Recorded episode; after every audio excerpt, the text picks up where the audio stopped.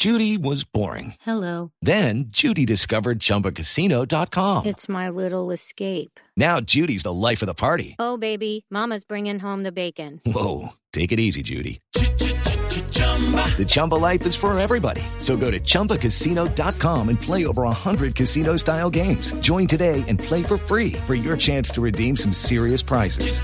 chumba ChumbaCasino.com. No purchase necessary. Void where prohibited by law. 18 plus terms and conditions apply. See website for details. Las que crecen, las que se conservan, las que cruzan el océano y las que conectan personas. Las que empiezan en casa, la de un amigo o las que encuentras en la calle. Todas nos enorgullecen porque no hay empresas pequeñas cuando los sueños son grandes. TCC cumple.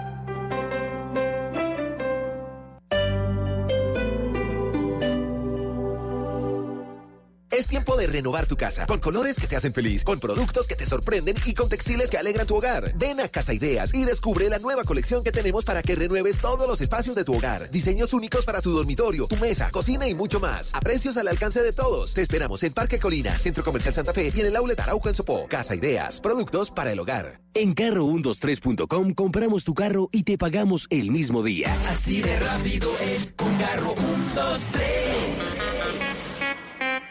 Si el tema es polémico. Carlos Negret es el defensor del pueblo. Nosotros hemos dicho de las alertas tempranas que no son para discutirlas, sino para acatar. Si es de actualidad. José Miguel Vivanco. Pasos positivos que afectaron a 4.000 civiles. La fiscalía no se ha atrevido a buscar responsabilidades en los altos mandos. Si hay que profundizar en el tema. Premio Compartir al Maestro. Cuando el proceso educativo tiene como fin lo que está en los libros, está muertecito. Si se ha hablado del tema durante el día. Martín von Hildebrand. Yo creo que si perdemos Amazonas, perdemos la lucha contra el cambio climático. Es momento de ponerlo sobre la mesa. Chucho Abad Colorado. Más que los actores armados, serían los líderes políticos los que tendrían que empezar a cambiar. Mesa Blue con Vanessa de la Torre. Ahora de lunes a viernes de 8 a 9 de la noche. Que no se acabe su día sin escuchar Mesa Blue. Todos los temas puestos sobre la mesa. Blue Radio crece. Blue Radio y bluradio.com.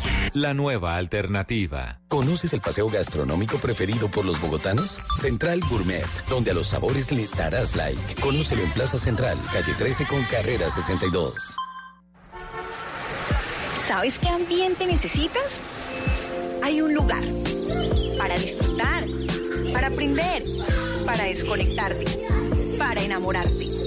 El lugar que da origen a los árboles de tu ciudad. Jardín Botánico, un ambiente para ser feliz. Alcaldía de Bogotá.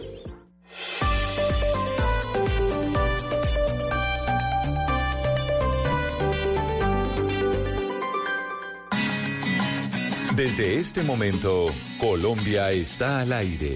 Mañanas Blue con Camila Zuluaga.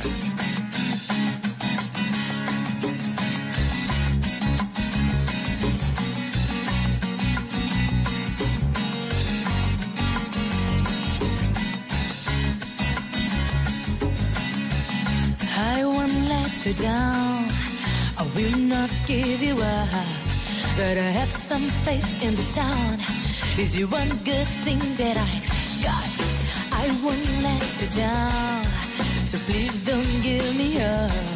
Cause I would really, really love. 10 de la mañana, 33 minutos. Seguimos en Mañanas Blue. Vamos hasta la una de la tarde. Empezamos con una semana muy convulsionada a nivel internacional, ¿no? Usted vio la portada de la revista The Economist, doctor Pombo, el señor Macron. Macron, presidente de Francia, ¿cómo Presidente no? de Francia. ¿Sabe que me llamó la atención el artículo? Porque es la última edición de la revista The Economist, la que lanzan los viernes. Y en esta eh, entrevista que da el presidente de Francia, el señor Emmanuel Macron a la revista The Economist, habla de cómo Europa tiene que fortalecerse y cómo quiere en cierta medida Francia volverse el eje de Europa, viendo como el eh, presidente de los Estados Unidos, Donald Trump, se replegó. Y básicamente ya no es el gran policía mundial y dice Macron, o nos ponemos nosotros los europeos a trabajar en conjunto o hacemos nosotros una gran coalición de verdad y dice que debe ser centrada en Francia, que al final es el ejército más grande que tiene eh, la, la, comunidad europea, porque pues el ejército francés es el más grande que tiene Europa, dice que se centre en nosotros. Interesante, ¿sabe? Pero y se, digamos, circunscribe exclusivamente al tema militar, al tema de seguridad y policial, llamémoslo pues, así. Porque usted sabe que la comunidad europea obviamente tiene un tema económico que es el centro de toda, de toda esa unidad, pero sí habla de un tema militar. Ah, habla, de un, habla, habla de un tema militar principalmente, sobre todo por el abandono de los Estados Unidos en Medio Oriente, de las tropas y la retirada de Estados Unidos en Medio Oriente. Dice, aquí Europa y la Unión Europea tiene que pensar ahora en un poderío militar. Ahora los que van a invadir son ellos, pues. Pues no sé, Los que- no sé, sino que me llama la atención y además con, con todo lo de las elecciones eh, de España, con lo que pasó en Bolivia, pues Bolivia básicamente es el tema en América Latina. En Colombia no hemos hablado de otra cosa distinta, Valeria, y pues se anunció que México es finalmente el país que le va a dar asilo a Evo Morales. Evo Morales ya está en, en territorio mexicano. ¿Valeria? Creo que... a Está ver, buscando a ver. Evo. Está, Está buscando a Evo allá en eh, México. Valeria eh, está en México, queridos oyentes. Claro, que Valeria, decirlo, es Valeria, sí. Valeria está en México, exactamente. Por esa razón es que, mm, es que le preguntamos a ver que si ya está precisamente Evo Morales en México. Sí. Porque, y México tiene ese historial de dar eh, asilo, ¿no? O sea, México siempre ha sido un país muy solidario en ese sentido frente a mandatarios eh, del continente sin importar eh, la ideología política. No es solo de Andrés Manuel López Obrador, incluso antiguamente. Bueno, Colombia también tiene esa tradición de defensa de una institución eh, del derecho internacional, una institución para muchos polémica, Camila, pero me parece que pues es una institución que permite a que todas las personas en cualquier país tengan la posibilidad de protestar y protestar cuando están en el gobierno y cuando están fuera del gobierno. A mí el asilo me, tiende a gustar. Eh, Colombia ha sido un ejemplo en el hemisferio, quiero decir, y creo que México es otro. Eh, y tengo entendido que hubo una, digamos, eh, repulsión inmediata por parte de Argentina, Chile y Perú. Usted me podría confirmar eso, pero tengo entendido que hubo algunas inclinaciones del expresidente Evo Morales de aterrizar en Argentina, por ejemplo, bajo el nuevo gobierno de los Fernández. Mire, ya creo que tenemos conectada a Valeria. Valeria, ¿usted nos escucha? Sí, ahí la escuchó Camila, qué pena, que va con unos, unos problemas técnicos, pero ya, conectada bien con ustedes. Estábamos hablando Camila. precisamente de lo de, de lo de Evo Morales y ya está en territorio mexicano el, el expresidente boliviano. No, aún no ha llegado, Camila, son las 9.36 de la mañana, se estima que llegue a las 11 de la mañana, hora de Ciudad de México, básicamente en una hora y media, el presidente de el expresidente de Bolivia, Evo Morales, debe estar llegando a territorio me- mexicano en una aeronave de la Fuerza Aérea Mexicana. Eh, esta aeronave que lo fue a recoger ayer, pues digamos que sufrió bastantes travesías, el avión iba a aterrizar en le tocó devolverse a Perú porque hubo mucha tensión en el lugar de Bolivia donde se fue a recoger al expresidente de, Bolivia, Evo Morales. Había, eh, digamos, disturbios por presencias del ejército y eh, enfrentaciones con simpatizantes del expresidente Bolívar, de, Bo- boliviano en el lugar donde lo recogieron. Eh, pero Camila, mire, le explico un poco lo que está pasando aquí en México. El presidente Andrés Manuel López Obrador decidió eh, ayer concederle asilo político a Evo Morales, respondiendo primero que toda una larga tradición que tiene este país al respecto. Recordemos que México recibió a muchos españoles que huyeron de la dictadura de Franco, al militar italiano Giuseppe Garibaldi, al escritor y político cubano José Martí, al ideólogo soviético León Trotsky, al director de cine español Luis Buñuel y a la novel guatemalteca Rigoberta Menchú, entre otras muchas personas. Es una tradición arraigada, digamos, a la política exterior mexicana. Tampoco es, y es importante entender esto, no se puede desconocer que también se le otorgó este asilo pues por razones ideológicas. Digamos, el canciller Marcelo Ebrard ha sido claro al afirmar que lo que pasó en Bolivia fue un golpe de Estado. En un comunicado de prensa dijo que el hecho de que el ejército pidiera la renuncia de un presidente es igual a subvertir el orden constitucional. También el canciller de México reprochó la actitud de la OEA en cuanto alegó que este organismo nada había dicho sobre el golpe, entendiendo que su misión es la defensa de las libertades y la democracia y que esperaba una, eh, un pronunciamiento de, de la OEA al respecto. Y advirtió que México no reconocerá nunca un gobierno de tipo militar en Bolivia.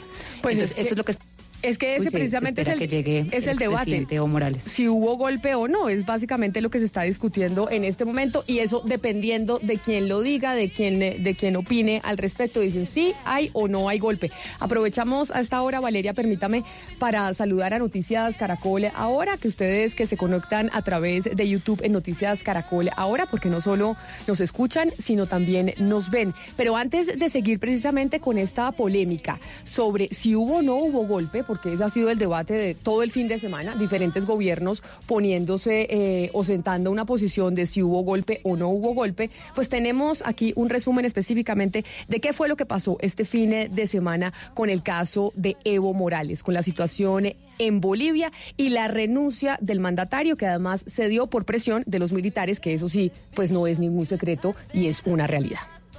En mi opinión, en mi opinión, lo que ha habido es una vulneración de la, la- de- del orden constitucional ah, boliviano, en el sentido de que, por una parte, se ha, se ha- habí- hubo una ruptura ah, con la- el fraude electoral y, por otra parte, hubo una plantón de, por parte de la policía y, por lo tanto, hubo un- un- un- una desobediencia con respecto a la autoridad civil y por otra parte hubo un pronunciamiento militar, con lo cual lo que tenemos es una ruptura del, or- del orden constitucional que no se puede conceptualizar, yo creo, como un golpe militar al uso, sino, eso sí, como una situación de vacío de poder y que, por lo tanto, ha dado lugar a la necesidad de reconstruir ese orden constitucional.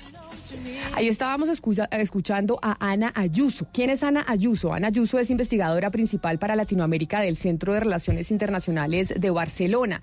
Y ahí ella nos daba su opinión sobre lo que ocurrió en Bolivia. Y lo que ella básicamente, en resumen, lo que dice Ana Ayuso es que en Bolivia eh, no fue eh, un golpe de- militar, sino un vacío de poderes. Básicamente es lo que usted le entendió. Sí, eh, pero hay una afectación, dijo palabras más, palabras menos, casi que entre comillas, de el orden constitucional. Eso significa, en palabras menos técnicas, que seguramente hay una especie de golpe de Estado si se entiende que el representante de ese orden constitucional era el otrora presidente Evo Morales. Si no, es decir, si pues efectivamente se daba por sentado que este no había alcanzado los votos suficientes, pues ahí lo que había era un vacío y por lo tanto no una subvención o sustitución del orden constitucional. Pero mire, también consultamos a otro eh, internacionalista, en esta oportunidad de la Universidad del Rosario, que es Ángelo Flores de Andrade, y le preguntamos lo mismo, el debate que hay y lo que decía Valeria, que para México hubo un golpe de Estado. Hay, por ejemplo, para Colombia no. No, para no. Colombia no, no hubo un, un golpe de Estado. Para muchos colombianos sí, muy respetables todos pero ellos, digamos, pero, pero la posición oficial Es del no. gobierno es no hubo golpe de Estado. Para el gobierno argentino, el gobierno de Macri, no hubo golpe de Estado. Así es. Tampoco. Pero Entonces- Camila, por eso yo le, yo cuando le, estaba explicando lo de México también le dije que había una razón ideológica detrás, es decir, los que dicen que hubo un golpe de Estado pues tienen una ideología más de izquierda y los que no pues una ideología más de derecha, pero lo cierto es que una cosa es el fraude y otra cosa es la interrupción inconstitucional del mandato de un presidente. Y es que no se pueden mezclar los dos. Y es lo que las personas de derecha están mezclando los dos y las de la izquierda también, entonces ¿en dónde están los demócratas? ¿Dónde quedan las personas que pueden decir hubo fraude y las personas que pueden decir hubo fraude y golpe? Eh, acá Entonces, yo estamos, creo que eso es- acá ahí es donde está. Valeria, acá estamos. Tranquila, que ahorita hablaremos de eso. Pero mire, escuchen lo que dice Ángelo Flores de la Universidad del Rosario, Ángelo Flores Andrade, internacionalista, sobre si hubo o no hubo golpe de Estado, que es el debate desde el fin de semana de lo que pasó en Bolivia. En Bolivia hubo una renuncia forzada, que en catalán significa un golpe blanco, ¿no? O un golpe blando. ¿Qué significa eso? Significa que eh, no es el golpe clásico, que los militares toman el poder y eh, sacan al, presidente, sino que por una vía ilegal fuerzan al presidente a salir del poder. Eso no quiere decir que Evo Morales eh, pues sea un santo, eh, de hecho corrompió la institucionalidad, se pasó por encima un referéndum eh, que perdió, en el cual se supone que eh, la mayoría de la gente votó para que él no pudiese extender su mandato y por eso pues hay unas acusaciones serias de fraude electoral. Sin embargo, eh, Evo Morales no renunció voluntariamente, sino que es forzado por los militares para salir de- del poder. Eso es lo que nos dice el eh, experto de la Universidad del Rosario sobre si hubo o no hubo golpe. Básicamente esa era la pregunta. ¿Hubo o no hubo un golpe de Estado en Bolivia? Y les tengo uno último, que es de Antonio de la Cruz, que es director de Latin American Trends en Washington, que dice lo siguiente sobre si un hubo o golpe no de hubo Estado golpe. es la toma del poder político de un modo repentino por parte de un grupo de poder, vulnerando las normas legales de sucesión en el poder actual, la Constitución. En el caso de Bolivia, eh, hay un fraude electoral determinado por la eh, Comisión de la OEA. Entonces, al haber un fraude, el poder en ese momento se deslegitima porque el proceso que es eh, la voz del pueblo ha sido violado, ha sido usurpado. Entonces, en ese momento, eh, al demostrarse que fue hecho por el gobierno de Evo Morales, él entra en un acto de, de ser deslegitimado y por lo tanto él utiliza la renuncia como el mecanismo para poder restituir de nuevo la constitución. Y en ese sentido entonces en Bolivia no hubo un golpe de Estado. Ahí están Camila. entonces, Hugo Mario, tres, tres expertos, Sí. tres académicos respondiendo esa pregunta. ¿Hubo o no hubo golpe de Estado? No, es que de acuerdo a la, a la orientación ideológica de cada quien, pues va, va a ser difícil establecer si, eh, eh, un, un criterio eh, unificado en torno a si hubo o no gol- golpe de Estado en Bolivia, Camila. Lo único cierto es que eh, lo que lo que yo creo que deberíamos evaluar es si el gobierno era legítimo. Creo que no, por el fraude tan evidente que hubo en las pasadas elecciones, tanto que el mismo Evo Morales convoca nuevamente elecciones reconociendo mm, de manera indirecta que sí hubo fraude. Ese gobierno ilegítimo seguramente pues no, no, no fue blanco de un, de un Claro. golpe, porque además no hubo golpe militar, ¿no?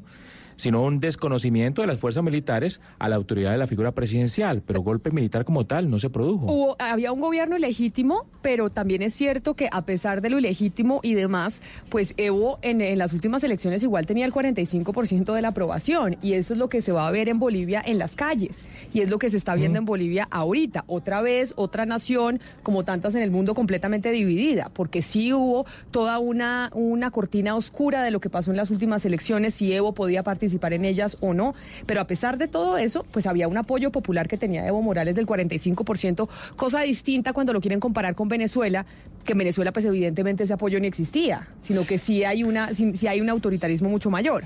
Pero yo, yo, yo creo que el tema no solo se traduce en una eh, concepción de legitimidad bastante difusa, bastante incluso laxa. Eh, aquí no nos podríamos siquiera poner nosotros de acuerdo que entendemos claramente por legitimidad.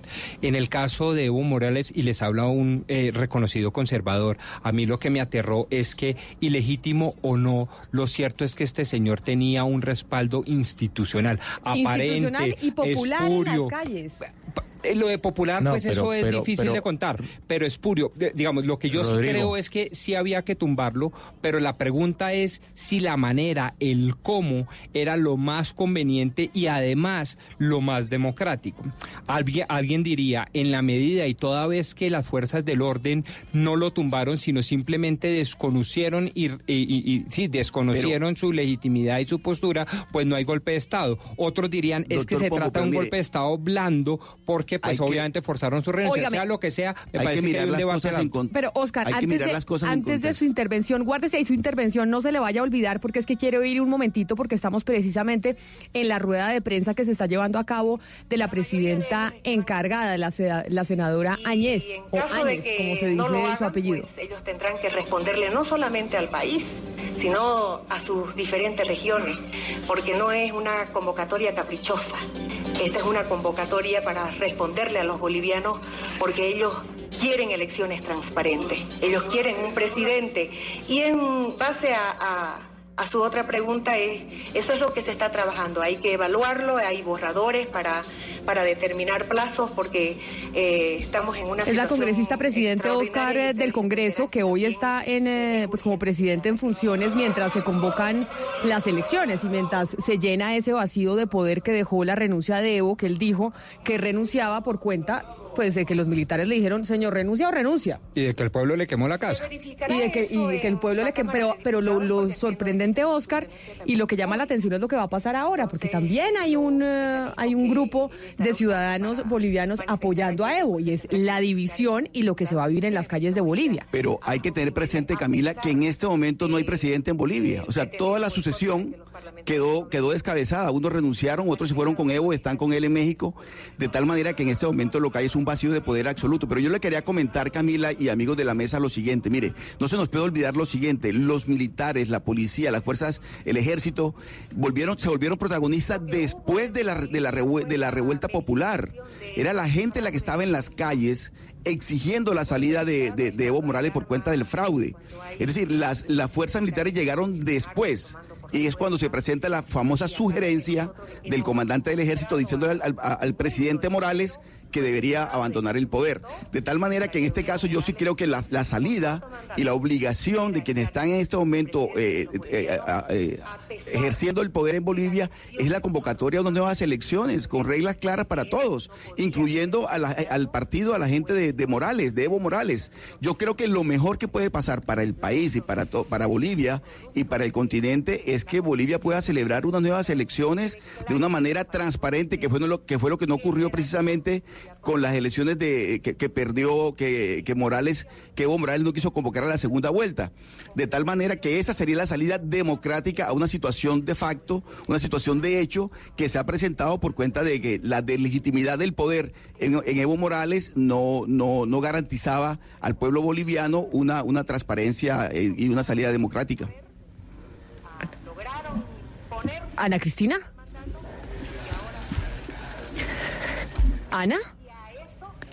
Sí, Camila, no, eh, es eso para comentar en, entre todo lo que está sucediendo en este momento, el, el, daño que le ha hecho la posición de Luis Almagro cuando empieza, según cada país, según van sucediendo las crisis en cada país, él va tirando para un lado para otro y eso ha sido profundamente desestabilizador en la opinión pública, porque eso también, cuando hay una organización como la OEA, uno esperaría algo de, de pues de equilibrio en las en las opiniones y en el momento que Almagro empieza, si es eh, Ecuador se refiere de una manera, si es Venezuela de otra manera, si es eh, Bolivia, entonces es tirando para un lado y para otro y eso también eh, me parece a mí que le ha hecho mucho daño a lo, a lo que pues a lo que ayuda a formar la opinión con respecto a lo que pasó.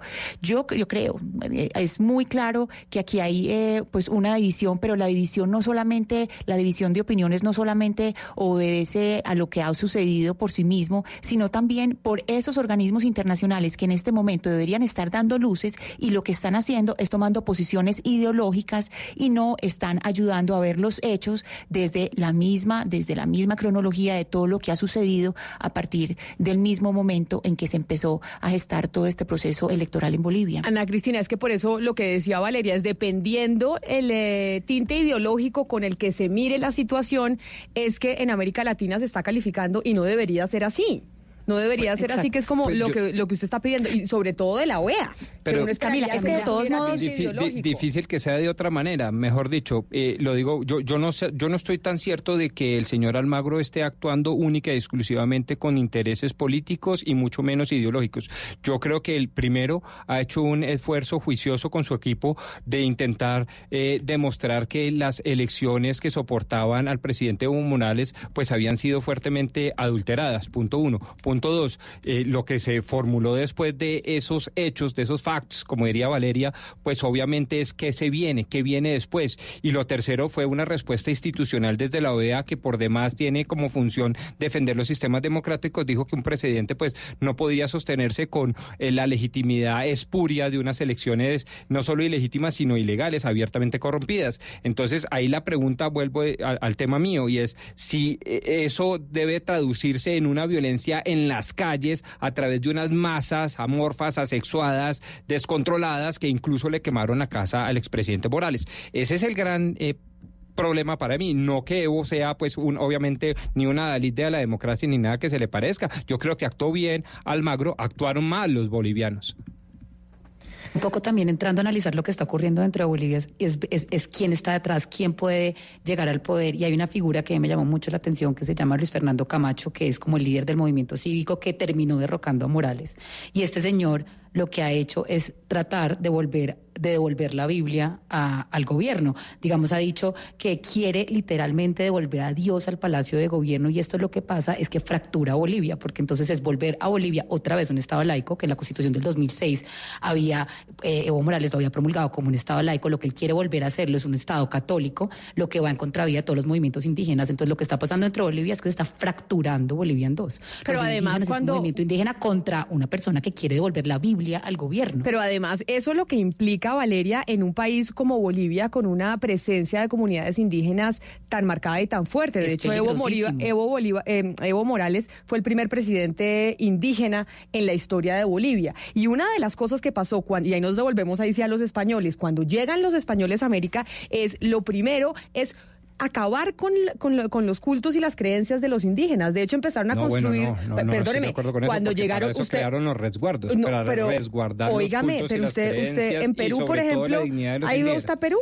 Pues claro. ¿Y ha visto cómo las iglesias y las primeras iglesias que se construyeron fueron encima de sus templos religiosos? No todos, pero sí, de acuerdo. Hay un maltrato de la época, pero no, no fue la colonización norteamericana que arrasó literalmente, o es que usted encuentra muchos cultos indígenas de los pero, yanquis. No, no, no, pero estamos hablando de lo de aquí. No, lo que estoy diciendo es que esa narrativa histórica yo la respeto mucho, pero no la comparto del todo. Hay verdades parciales, pero no todas. Si alguna cultura, si algún imperio en un proceso de conquista y colonización respetó en lo que pudo para su época las culturas ancestrales fue España. Por pero, eso crearon los resguardos, las Pero por eso, por eso lo que dice Valeria de un eh, político queriendo otra vez regresar un Estado católico cuando ya se había declarado un Estado laico, en Bolivia, con una presencia indígena tan extensa, es mucho más complejo que si fuera aquí en Colombia, por ejemplo. Y yo creo que es inconveniente. Mucho más complejo por, ese, por ese elemento histórico que le menciono. Tiene toda la razón. Y yo, me está, y yo allá, occidentalizado, hispanista declarado, seguramente estaría en la oposición de este señor Camacho, ni más faltaba que no. Pero, pero obviamente el señor también tendrá su,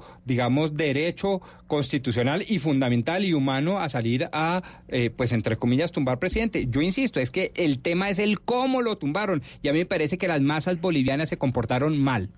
Óigame, pero... Y entre esas masas, mucho indígena, ¿no? Es que hay que decir que, la propia comunidad indígena boliviana es la que se opuso a, esta eh, elección fraudulenta de Evo Morales, pero además fueron quienes salieron a las calles, eh, Rodrigo, y, y tal vez porque están defraudados, porque era la gran esperanza del pueblo indígena cuando hace 14 años llegó al poder Evo Morales, pero después de mucho tiempo se dieron cuenta que era un populista, que se intentaba reelegir a través de cambios constitucionales, de articulitos, como intentaron hacer también en Colombia, y que además de eso, pues concentró el poder absolutamente durante esos 14 años.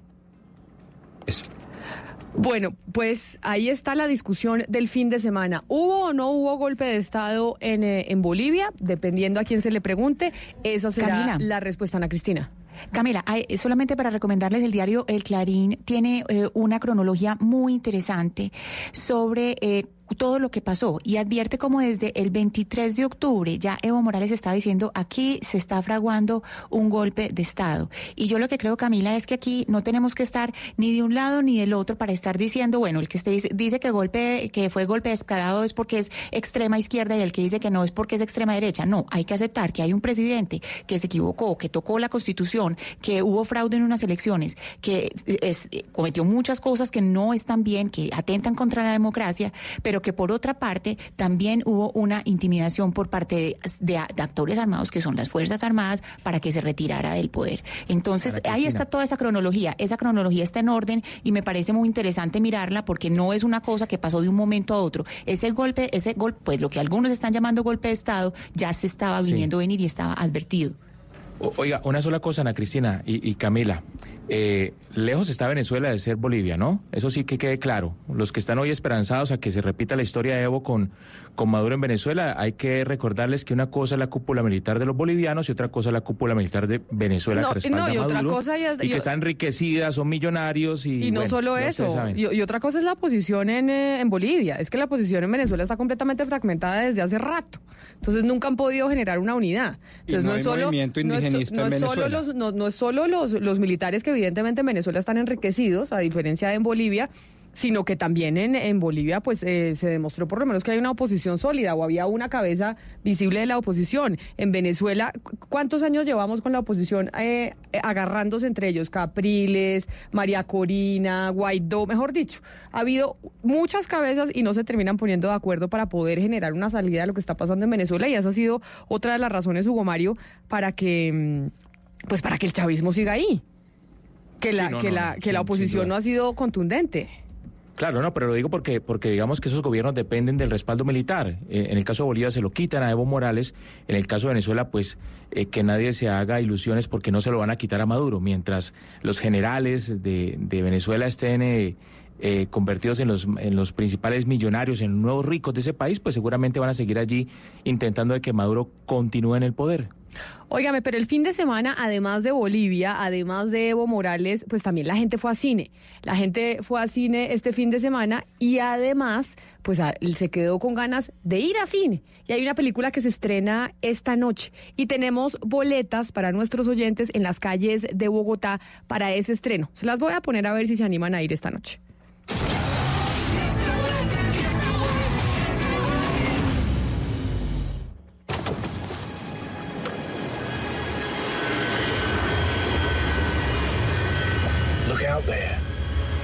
Out there is the perfect lamp. You see it? I think so. Most people can't. Pues ahí están escuchando ustedes el, eh, el tráiler o el avance, como se conoce coloquialmente. Esta noche tenemos premiere exclusiva de Blue Radio en eh, Unicentro Bogotá a las 8 de la noche, doctor Pombo. A las 8 de la noche y se llama Contra lo Imposible que es una, una película en donde está, entre otras, eh, Matt Damon y Christian Bale, que es un gran, eh, mm, un gran casting, si lo podemos eh, decir así. Acción al ciento. entonces. Acción, acción al 100%, es de carros, o sea que, y de carreras, así que a ustedes los hombres les gustará bastante.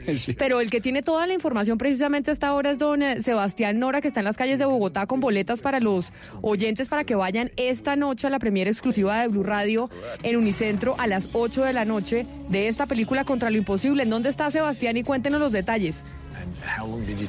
Así es, Camila, ¿qué tal? Permítame entusiasmar, bueno, a ustedes, a la mesa y a los oyentes para que vayan a la premier que vamos a dar, pero igualmente que, que vayan a la película que Cine Colombia va a dar.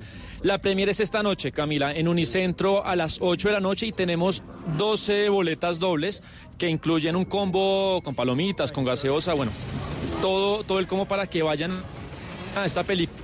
Mejor dicho, o sea, usted usted, decía. usted está en las calles entregando boletas, pero no solo boletas, sino también la gaseosa y las crispetas y todo.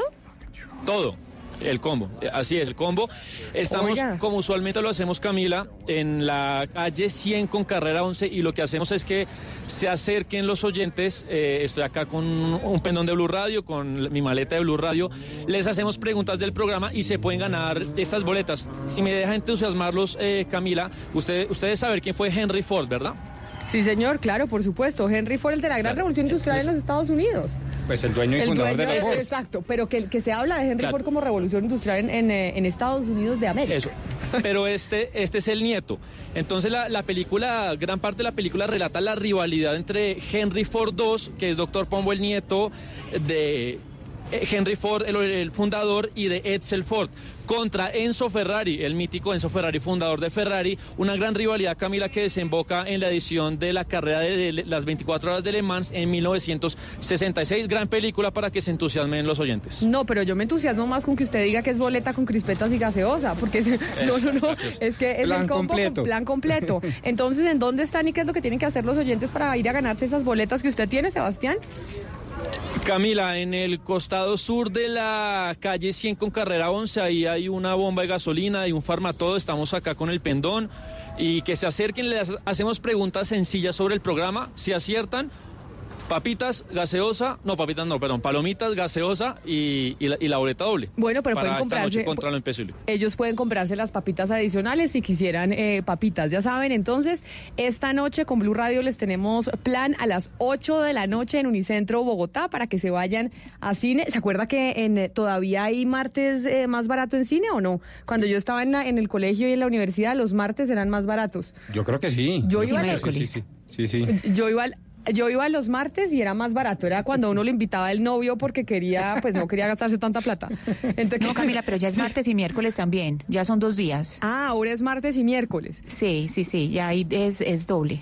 A mitad de precio, pero mire, usted no invitaba a la novia el, Sí, sí, el por martes. el A mí martes, me no invitaban el martes, porque obviamente el fin de semana era más caro. Camila, usted está confesando que tuvo novio tacaño. Tacaño no, sino que de pronto no tenía tanto presupuesto, Oscar. Universitario, novio universitario, es apenas Sí. normal. Sí, que íbamos, pero además, mire, era cine los martes y en una época en McDonald's hicieron una promoción, Oscar, que era si usted se iba vestido, por ejemplo, con tenis blancos, le daban, usted compraba una hamburguesa y le daban otra exactamente igual. Gratis. Pero tenía que irse, entonces, un día con tenis blancos, otro día era con cachucha, otro día era Aquí con sí hay brecha generacional, Oscar. Aquí no, de McDonald's esa promoción yo no la tengo en mi radar para nada. No, entonces íbamos con el novio a cine el martes. De tenis. de- no, y aprovechábamos y, y nos poníamos lo que tuviéramos que ponernos eh, para ir a McDonald's y que nos regalaran la otra hamburguesa.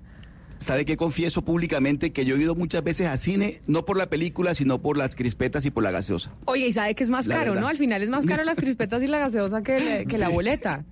Pero la gente le fascina, la- sabe que yo siento cuando voy a cine y como crispetas y gaseosa y que voy con ¿Qué mucha hambre, me- no, me siento mal comida. Me siento mal comida, entonces como que trato de entrar llena a cine para no tener que comerme las crispetas. Pero, No, pero yo sí, no, no hay cosa más rica que crispetas y gaseosa en cine. ¿Y usted Eso las sí, compra de sal o de dulce o las mezcla? Porque ahora Ahora en- ahí mezclado, está la opción de mezclarlas. Combinaditas, combinaditas. Combinaditas, pero sabe que sacaban siempre primero las de sal, ¿no? Las de dulces porque no quiere el antojito de, de comerse una de dulce. Pero las de Sí, sal sí. se venden más, se, se Ah, venden se más. venden más. Tiene más Ah, salidas, sí, sí, de acuerdo. Se ven, Ah, sí, tienen, sí, sí, tienen sí. más salidas. Sí, señor, pues ahí están, ya saben, está don Sebastián Nora en la calle 100 con carrera 11, ¿no, Sebastián? Es que está usted. Ah, así es, entre, entre la bomba de gasolina y el farmatodo. Muy grande el farmatodo, acá, acá estoy, Camila. Ah, bueno, allá lo ven él con su pendón y con Blue Radio vestido desde los pies hasta la cabeza. Son las 11 de la mañana, 5 minutos. Voy a hacer una pequeña pausa y ya regresamos porque vamos a hablar de un tema importante que sabe cuál es, como el de los celulares. Ah, Siempre claro. nos quejamos que el internet es lento. Y que se caen las llamadas. que se caen las llamadas. Estamos hablando de que en Colombia siempre tenemos como malita calidad del, eh, en el celular, ¿no? Sí, yo, te- yo me participo de esa pública queja. sí. Bueno, pues cuando regresemos vamos a hablar de ese tema. Ya volvemos. Colombia está al aire.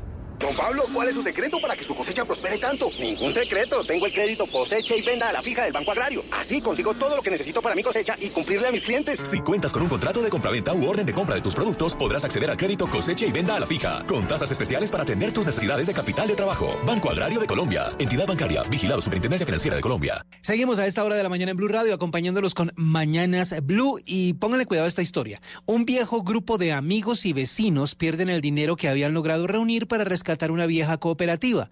Al poco tiempo descubren que sus ahorros fueron robados por un inescrupuloso abogado interpretado por Andrés Parra. Al enterarse de esto, el grupo se organiza y trata de derrocar a este villano en una comedia para morirse de risa junto a su familia. La Odisea de los Giles, desde el 21 de noviembre solo en cines. Apoya Blue Radio. Soy Nairo Quintana. Desde niño entreno en las montañas boyacenses. Invito a todos los colombianos, ciclistas, peatones, conductores, a cuidar nuestras vidas y a respetar nuestro espacio. En carretera y en la ciudad, siempre cumplir con las normas de tránsito. Visita Boyacá. Boyacá es más segura en el Bicentenario. Creemos en Boyacá, gobierno de Boyacá. De la interpretación de los hechos en diferentes tonos. Mañanas Blue. Mañanas Blue. Colombia está al aire.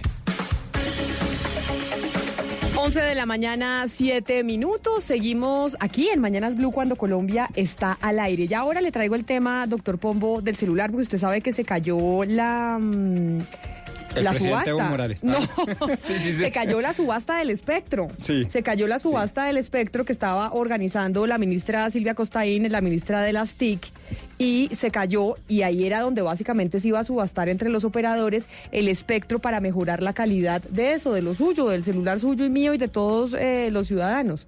Eh, sí, eh, y a mí me parece una gravísima noticia porque no solo se trata, queridos oyentes, de saber que se cae una licitación o una subasta, sino que además el tema es que eh, hay una gente que ha sido, por ejemplo, dotada con más de un millón y medio de tablets a lo largo y ancho del territorio nacional que no tienen señal. Entonces tenemos unas tablets infuncionales. Y además de eso, si sabemos que hoy en día la principal competencia para tener una competitividad económica, profesional y demás es el apego a las tecnologías y el buen manejo de ellas, pues este tipo de noticias a mí me da muy duro.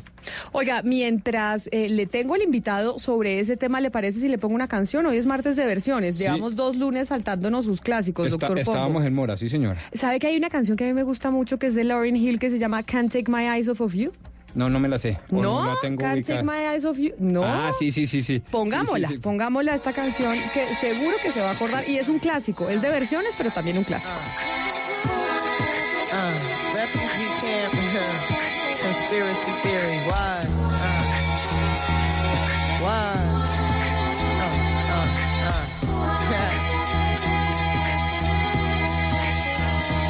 You're just too good to be true. Can't take my eyes off of you. You be like heaven to touch. Heaven to touch. I wanna hold you so much. Hold you so At long last, love has arrived. And I thank God I'm alive.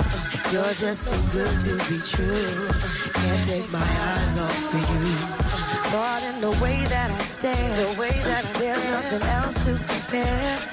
The sight of you leaves me weak. There are no words left to speak. Words left but if you feel like I feel, please let me know that it's real. You're just too good to be true. Can't take my eyes off you.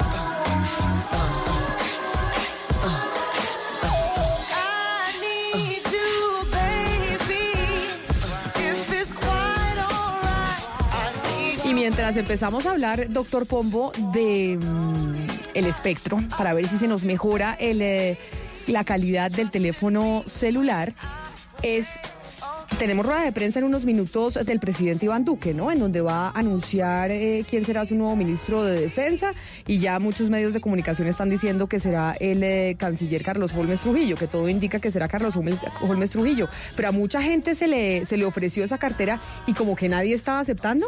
Eh, aparentemente yo pues no tengo detalles de eso porque no tengo un contacto tan directo, pero eh, digamos que si eso es así, habría dos cosas que decir rápidamente. Una, pues se trataría de una especie de enroque, lo cual significaría que eh, pues hay un espacio y una oxigenación en las carteras ministeriales, Camina. Y lo segundo, pues a mí me parece que pues se- dentro de los análisis que se debe hacer, digamos, en el espectro de centro-derecha, encamina- en- encabezado también por este gobierno, es mirar por qué, si eso es verdad, repito, por qué no están aceptando carteras tan sensibles como la defensa o el Ministerio del Interior. Me parece que, que eso es, eso es digno de analizar. Pero mire, le cuento lo siguiente, muy difícil que alguien le acepte una cartera a un presidente que tiene el 69% de desaprobación, ¿no? Con apenas un, un 15 meses de, de gobierno. Pero además le quiero decir lo siguiente, a propósito del del ofrecimiento del Ministerio de Defensa, este fin de semana conversé con unos amigos bogotanos que suelen estar muy bien informados y me decían que habían sondeado a Germán Vargas Lleras para ofrecerle el Ministerio de Defensa. Entonces, cuando me comentaron, yo sinceramente pensé que no sería un muy mal candidato, pero leyendo sus No, columnas en el tiempo los domingos. Oscar. No, no, pero digo, leyendo sus columnas en el tiempo, yo creo que el doctor Vargallera no está en plan de ministro. Aunque esa cartera de defensa lo puede tentar porque él realmente tiene allí un talante bastante, bastante No, de mucha ya- autoridad. Pero, pero vea, ministro, yo, yo creo presidente. A propósito del tema, yo sí creo que, y coincido con el doctor Pombo, es decir, tapa una cartera que es defensa, si es Holmes Trujillo el ministro, pero deja descubierta la Cancillería.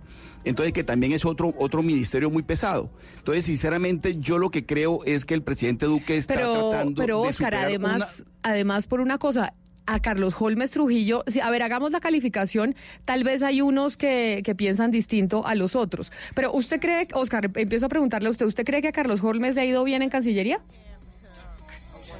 Yo creo que hay, yo creo que pasa con un tres raspando, pero además porque se acuerda que él lideró todo el tema venezolano de la cuestión de la del cerco diplomático y toda esa historia con Venezuela y eso no ha salido bien. De tal manera que yo sí creo que el doctor Holmes escasamente pasa con un tres raspando como canciller. Ahora, como ministro de Defensa, que parece que es lo que va a ocurrir, habría que esperar resultados. Yo no, yo, yo creo que sinceramente el presidente Duque debería buscar dejar el canciller quieto pero lo va de a cambiar, pronto, pero pero... de pronto es lo que dice Pombo, que nadie más le ha aceptado. Y entonces tenía otras personas en el palmarés para ofrecer y frente a la, a la popularidad tan bajita que está teniendo el gobierno del presidente Duque, pues más de uno dice, uy no, yo en ese chicharrón Pero- mejor que mejor no me meto, ¿no será?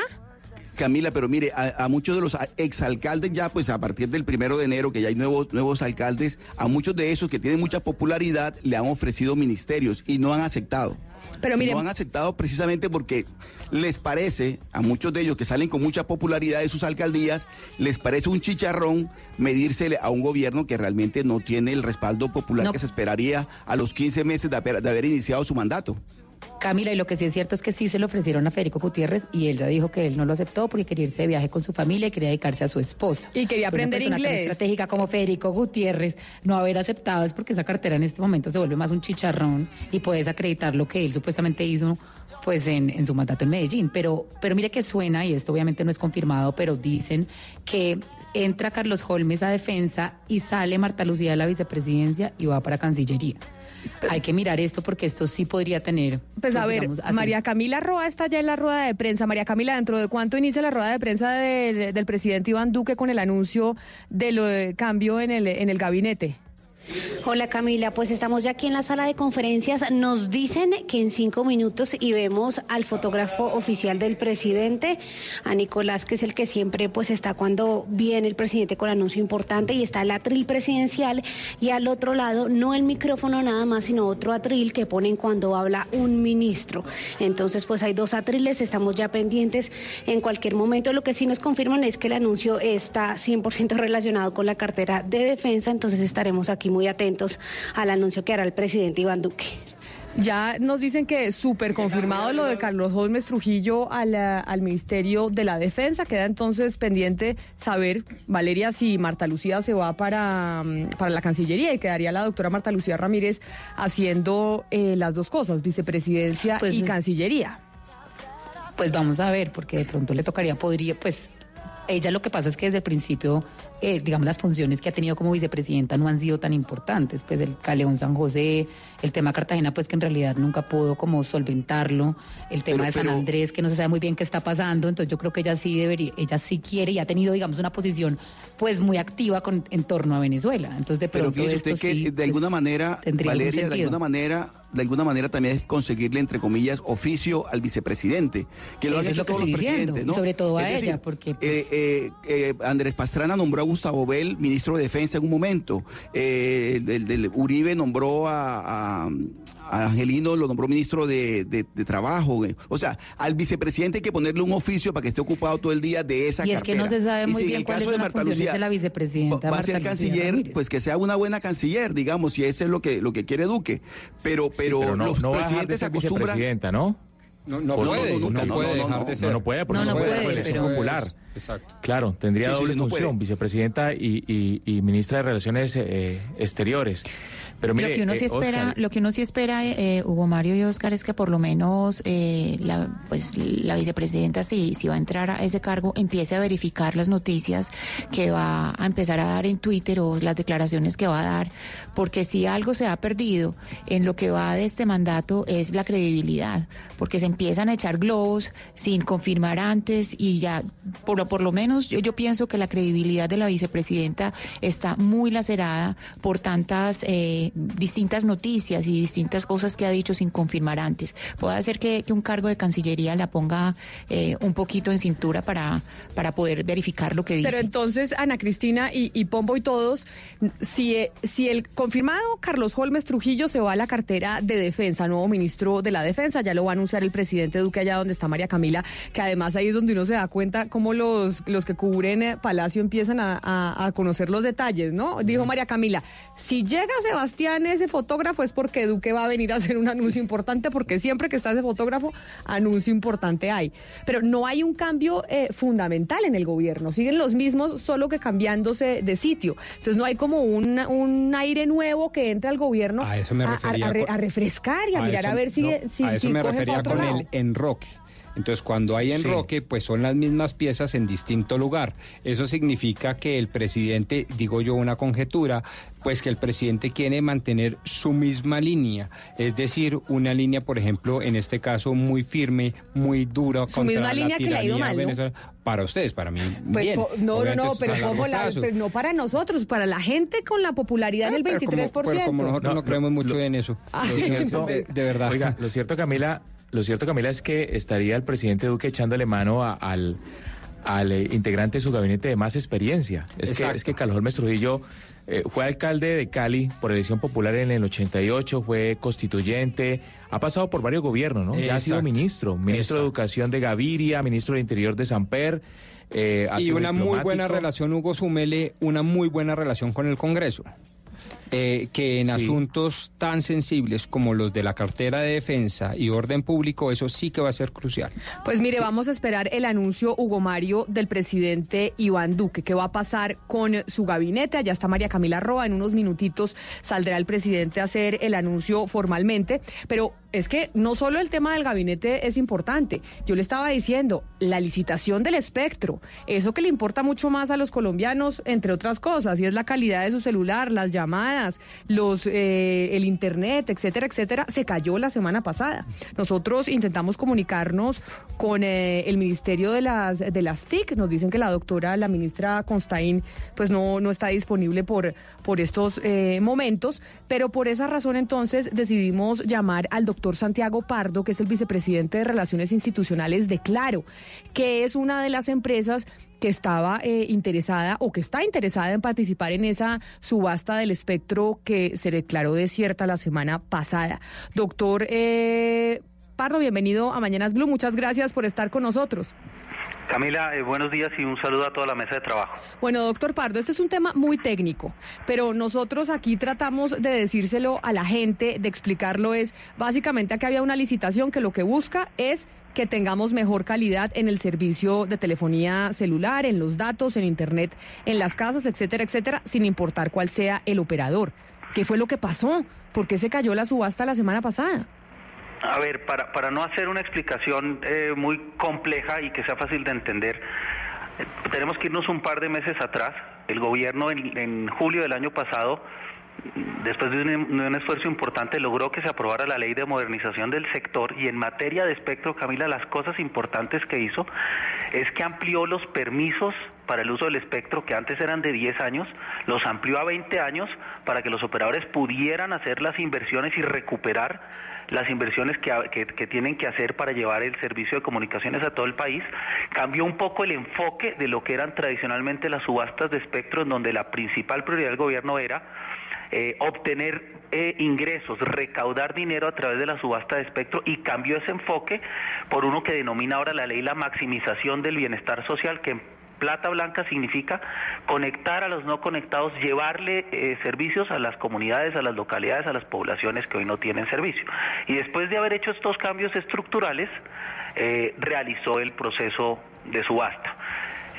Nuestra visión de manera general, Camila, es que el gobierno hizo su parte en el sentido en que cambió para mejorar las reglas de juego para participar en los procesos de subasta de espectro y ahora le toca a la industria hacer la- su parte y es participar en el proceso competitivo, no se nos olvide que las subastas son procesos competitivos para eh, acceder a, a- este recurso escaso que es el espectro y, y aquellos que accedan al recurso que resulten asignatarios del espectro pues tendrán que hacer las inversiones para llevar el servicio a donde hoy en día no hay servicio para conectar a los que no están conectados y darles la oportunidad de acceder a todo este mundo y a toda esta economía digital.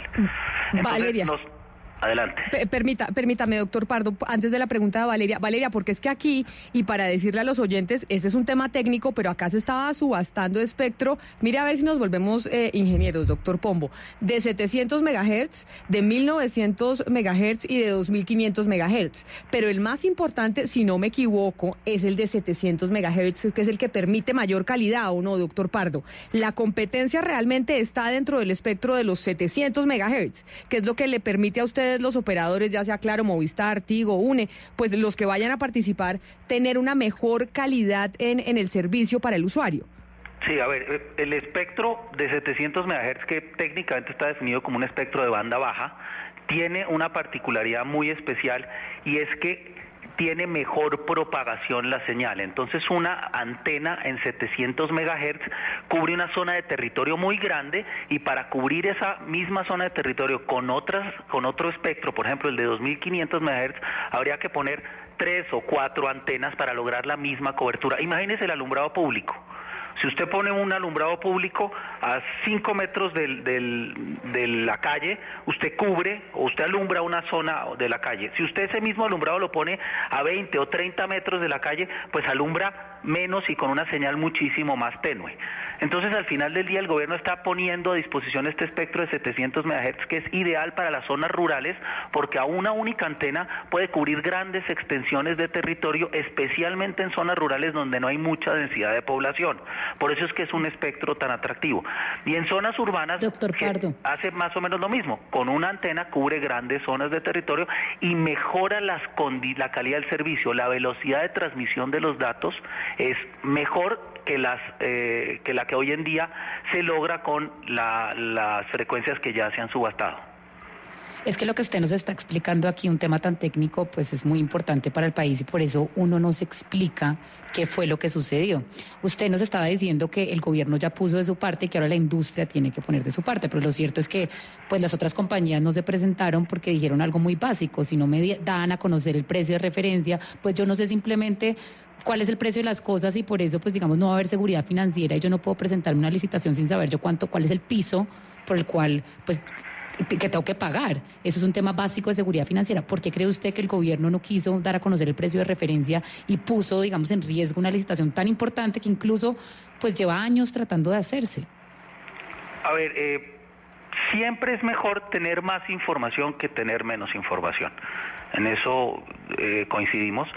Eh, y el gobierno en su momento pues manifestó que no iba a revelar el precio de referencia. Sin embargo, es importante también saber que en industrias como las de telecomunicaciones, con jugadores sofisticados, como es el caso de los operadores que ofrecen servicios en Colombia, existen las herramientas para que los operadores hagan sus propios cálculos de cuánto estarían dispuestos a pagar por ese espectro y hagan ofertas sobre esa información que ellos mismos construyen. Si el precio que al que aspira el gobierno está alejado de esos precios comerciales, muy posiblemente las ofertas que, que reciba van a estar por debajo y no va a haber eh, ninguna oferta que califique. Eh, entonces, siempre es mejor tener más información. eh, sin embargo, pues nosotros ante esa disyuntiva, pues eh, nos inscribimos y manifestamos nuestro interés en participar dentro del proceso, incluso eh, con esa interrogante que existía sobre, sobre ese precio, a sabiendas de que con la información que tenemos todos los operadores de nuestras operaciones en otros en otros países, de las subastas que se han hecho en otros lugares, uno puede por lo menos estructurar una oferta eh, que se aproxime a los precios de mercado y si el gobierno está pensando en un valor distinto, muy alejado o superior, pues posiblemente las ofertas eh, pues no van a, su- a superar ese, ese, ese precio mínimo y Sí. pues no va, no va a prosperar la subasta. Ahora bien, lo que yo entiendo, doctor Pardo, es que eh, básicamente, como usted bien lo anotó al principio de su respuesta, se está desarrollando la ley TIC, la nueva ley TIC. Y esto básicamente lo que dice es, yo Estado le entrego a usted particular una licencia a cambio de dos cosas una platica, pero también infraestructura en los territorios. Antes simplemente se decía, yo le doy a usted una licencia y usted me da a cambio, señor eh, competidor, señor privado, una platica. Ahora le está diciendo, me da una plata, pero también me pone una infraestructura. ¿Usted no cree que lo que está revelando todo esto es que los competidores, como dice usted, el mercado realmente no sabe cuáles son los precios de esa nueva infraestructura que requiere el país? No, ahí, ahí yo sí quisiera hacer una claridad. Las reglas de, esta, de este proceso de subasta implican que para el espectro de 700 las ofertas están compuestas de plata y de una cantidad de locali- localidades que el operador ofrece cubrir que salen de una lista que publicó el ministerio. El ministerio mapeó las localidades, las poblaciones medianas y pequeñas que hoy en día no tienen eh, cobertura o servicios de comunicaciones móviles y los operadores para presentar su oferta manifiestan que están dispuestos a pagar una cantidad en dinero y a cubrir una cantidad de localidades, pero el operador es el que decide cuántas localidades incluye dentro de su oferta. Le pongo un ejemplo para ilustrar. Yo, el operador 1 decide que por el espectro de 700 está dispuesto a pagar 100, que están compuestos de 40 en efectivo y 60 localidades. El operador 2 dice, yo también estoy dispuesto a pagar 100, pero mis 100 están compuestos de 40 en efectivo y solamente 30 localidades porque yo le asigno otro valor a las localidades. Y el tercer operador dice, yo también voy a pagar 100 que están compuestos de 40 en efectivo y solo 20 localidades. Entonces el operador es el que al final del día termina decidiendo cuál es el valor que le asigna a las localidades que está ofertando para construir. Es un gran avance frente a los esquemas anteriores en donde usted antes por el espectro solamente tenía que pagar dinero. Ahora el ministerio lo que está diciendo es, preferimos que los operadores paguen una parte en dinero y que compitan en llevar servicio a la mayor cantidad de localidades. Pero, señor Pero- Pardo, entonces, frente a eso que usted le está explicando al, al doctor Pombo de cómo es la subasta y cuál es el compromiso que tiene que hacer el sector eh, privado también, me da la impresión que aquí usted está diciendo es, el mercado no respondió, el sector privado no quiso responder porque no quiere hacer esas inversiones. No es que haya habido una- un error del ministerio, como entre otras planteaba Valeria, diciendo, es que el ministerio no dijo cuál iba a ser el precio base y por eso las empresas no, no participaron. Acá para ustedes, para claro que es una empresa interesada que está participando, la licitación o la subasta se, se declara desierta porque sus competidores no quieren invertir, es lo que me, lo que me da la impresión que usted está diciendo. Camila, yo le puedo hablar por, por claro. Nosotros nos inscribimos y manifestamos nuestro interés en participar en la subasta. También es importante eh, manifestarles que el viernes pasado el gobierno publicó un nuevo borrador de condiciones de la subasta y en este nuevo borrador el, gobierno anuncia que va a revelar el precio base del, del, del espectro de alguna manera atiende las, las, las solicitudes de algunos operadores de revelar el precio base del, del espectro. Lo que sí hace el gobierno es, como voy a revelar el precio base del espectro, la cantidad de, espectro que voy a poner a disposición del mercado va a depender de los operadores que estén interesados en la subasta. Entonces, de alguna manera, el, el gobierno lo que está buscando es garantizar que haya una puja, que haya competencia por el espectro.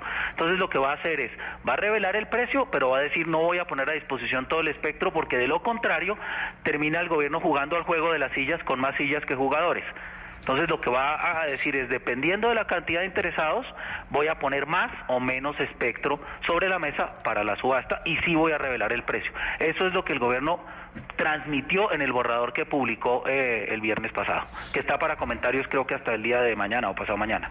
Doctor Pardo, con José Carlos García, mire, le quiero preguntar, eh, usted como o cualquiera eh, de los operadores como ofertante se puede presentar y si el precio que se revele, como usted lo está explicando, no hace, eh, no está de acuerdo o no está dentro de los planes que financieramente puede tener un ofertante, el ofertante puede precisamente ofertar por el precio y si no se lo adjudican no pasa nada, o sea, cualquiera se debería presentar de todas maneras. Sí, aquí, a, ver, estamos revisando este, este nuevo borrador que les repito se publicó el, viernes pasado. En principio, si el gobierno revela eh, un precio eh, base, eh, la expectativa es que las ofertas pues, superen ese precio eh, base del espectro. Nuestra visión general, eh, José Carlos, y, y a la mesa de trabajo es, durante muchos años le pedimos al gobierno que revisara de manera estructural el sector que los plazos de uso del espectro eran los más bajos en, la- en América Latina, que solamente había un interés recaudatorio en las subastas de espectro, que en general no había condiciones para participar en los procesos de subastas de espectro. El gobierno hizo su parte, uno siempre puede pedir más y siempre y siempre es podría manifestar que hubieron algunos temas que no se solucionaron, pero el gobierno realmente se esforzó, cambió estructuralmente las condiciones de la subasta de espectro, aumentó los plazos.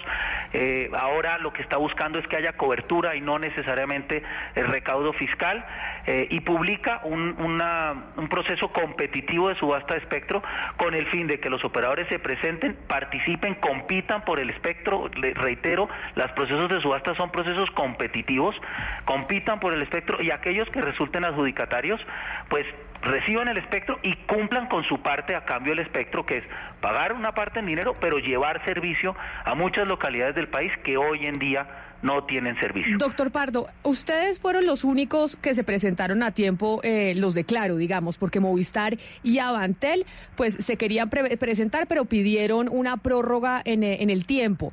Acá también hay algo adicional que está dentro de todo el panorama y es el proceso que hay en contra de Claro por el tema de la dominancia. Y es todo lo que se está investigando, si Claro es operador dominante o no, si se les declara como operador dominante o no. Aquí cómo entra a jugar toda esa investigación cuando al final entonces terminan ustedes siendo los únicos que se presentan, los únicos que quieren participar en la, en, la subasta eh, del espectro.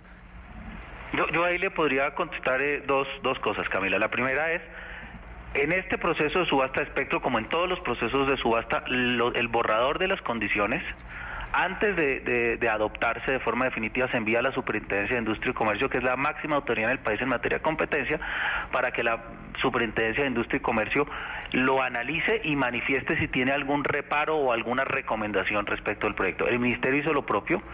El borrador de, de, subasta de espectro se remitió a la Superintendencia de Industria y Comercio. La Superintendencia lo analizó y lo devolvió con algunas observaciones, observaciones que fueron eh, acatadas por el Ministerio y respecto de la petición puntual de algunos operadores de que Claro no pudiera participar en el proceso de subasta de espectro o de que Claro tuviera unas condiciones más gravosas o diferenciales en la subasta, la superintendencia es totalmente transparente y categórica en manifestar que ese tipo de medidas lo único que hacen es desincentivar la competencia.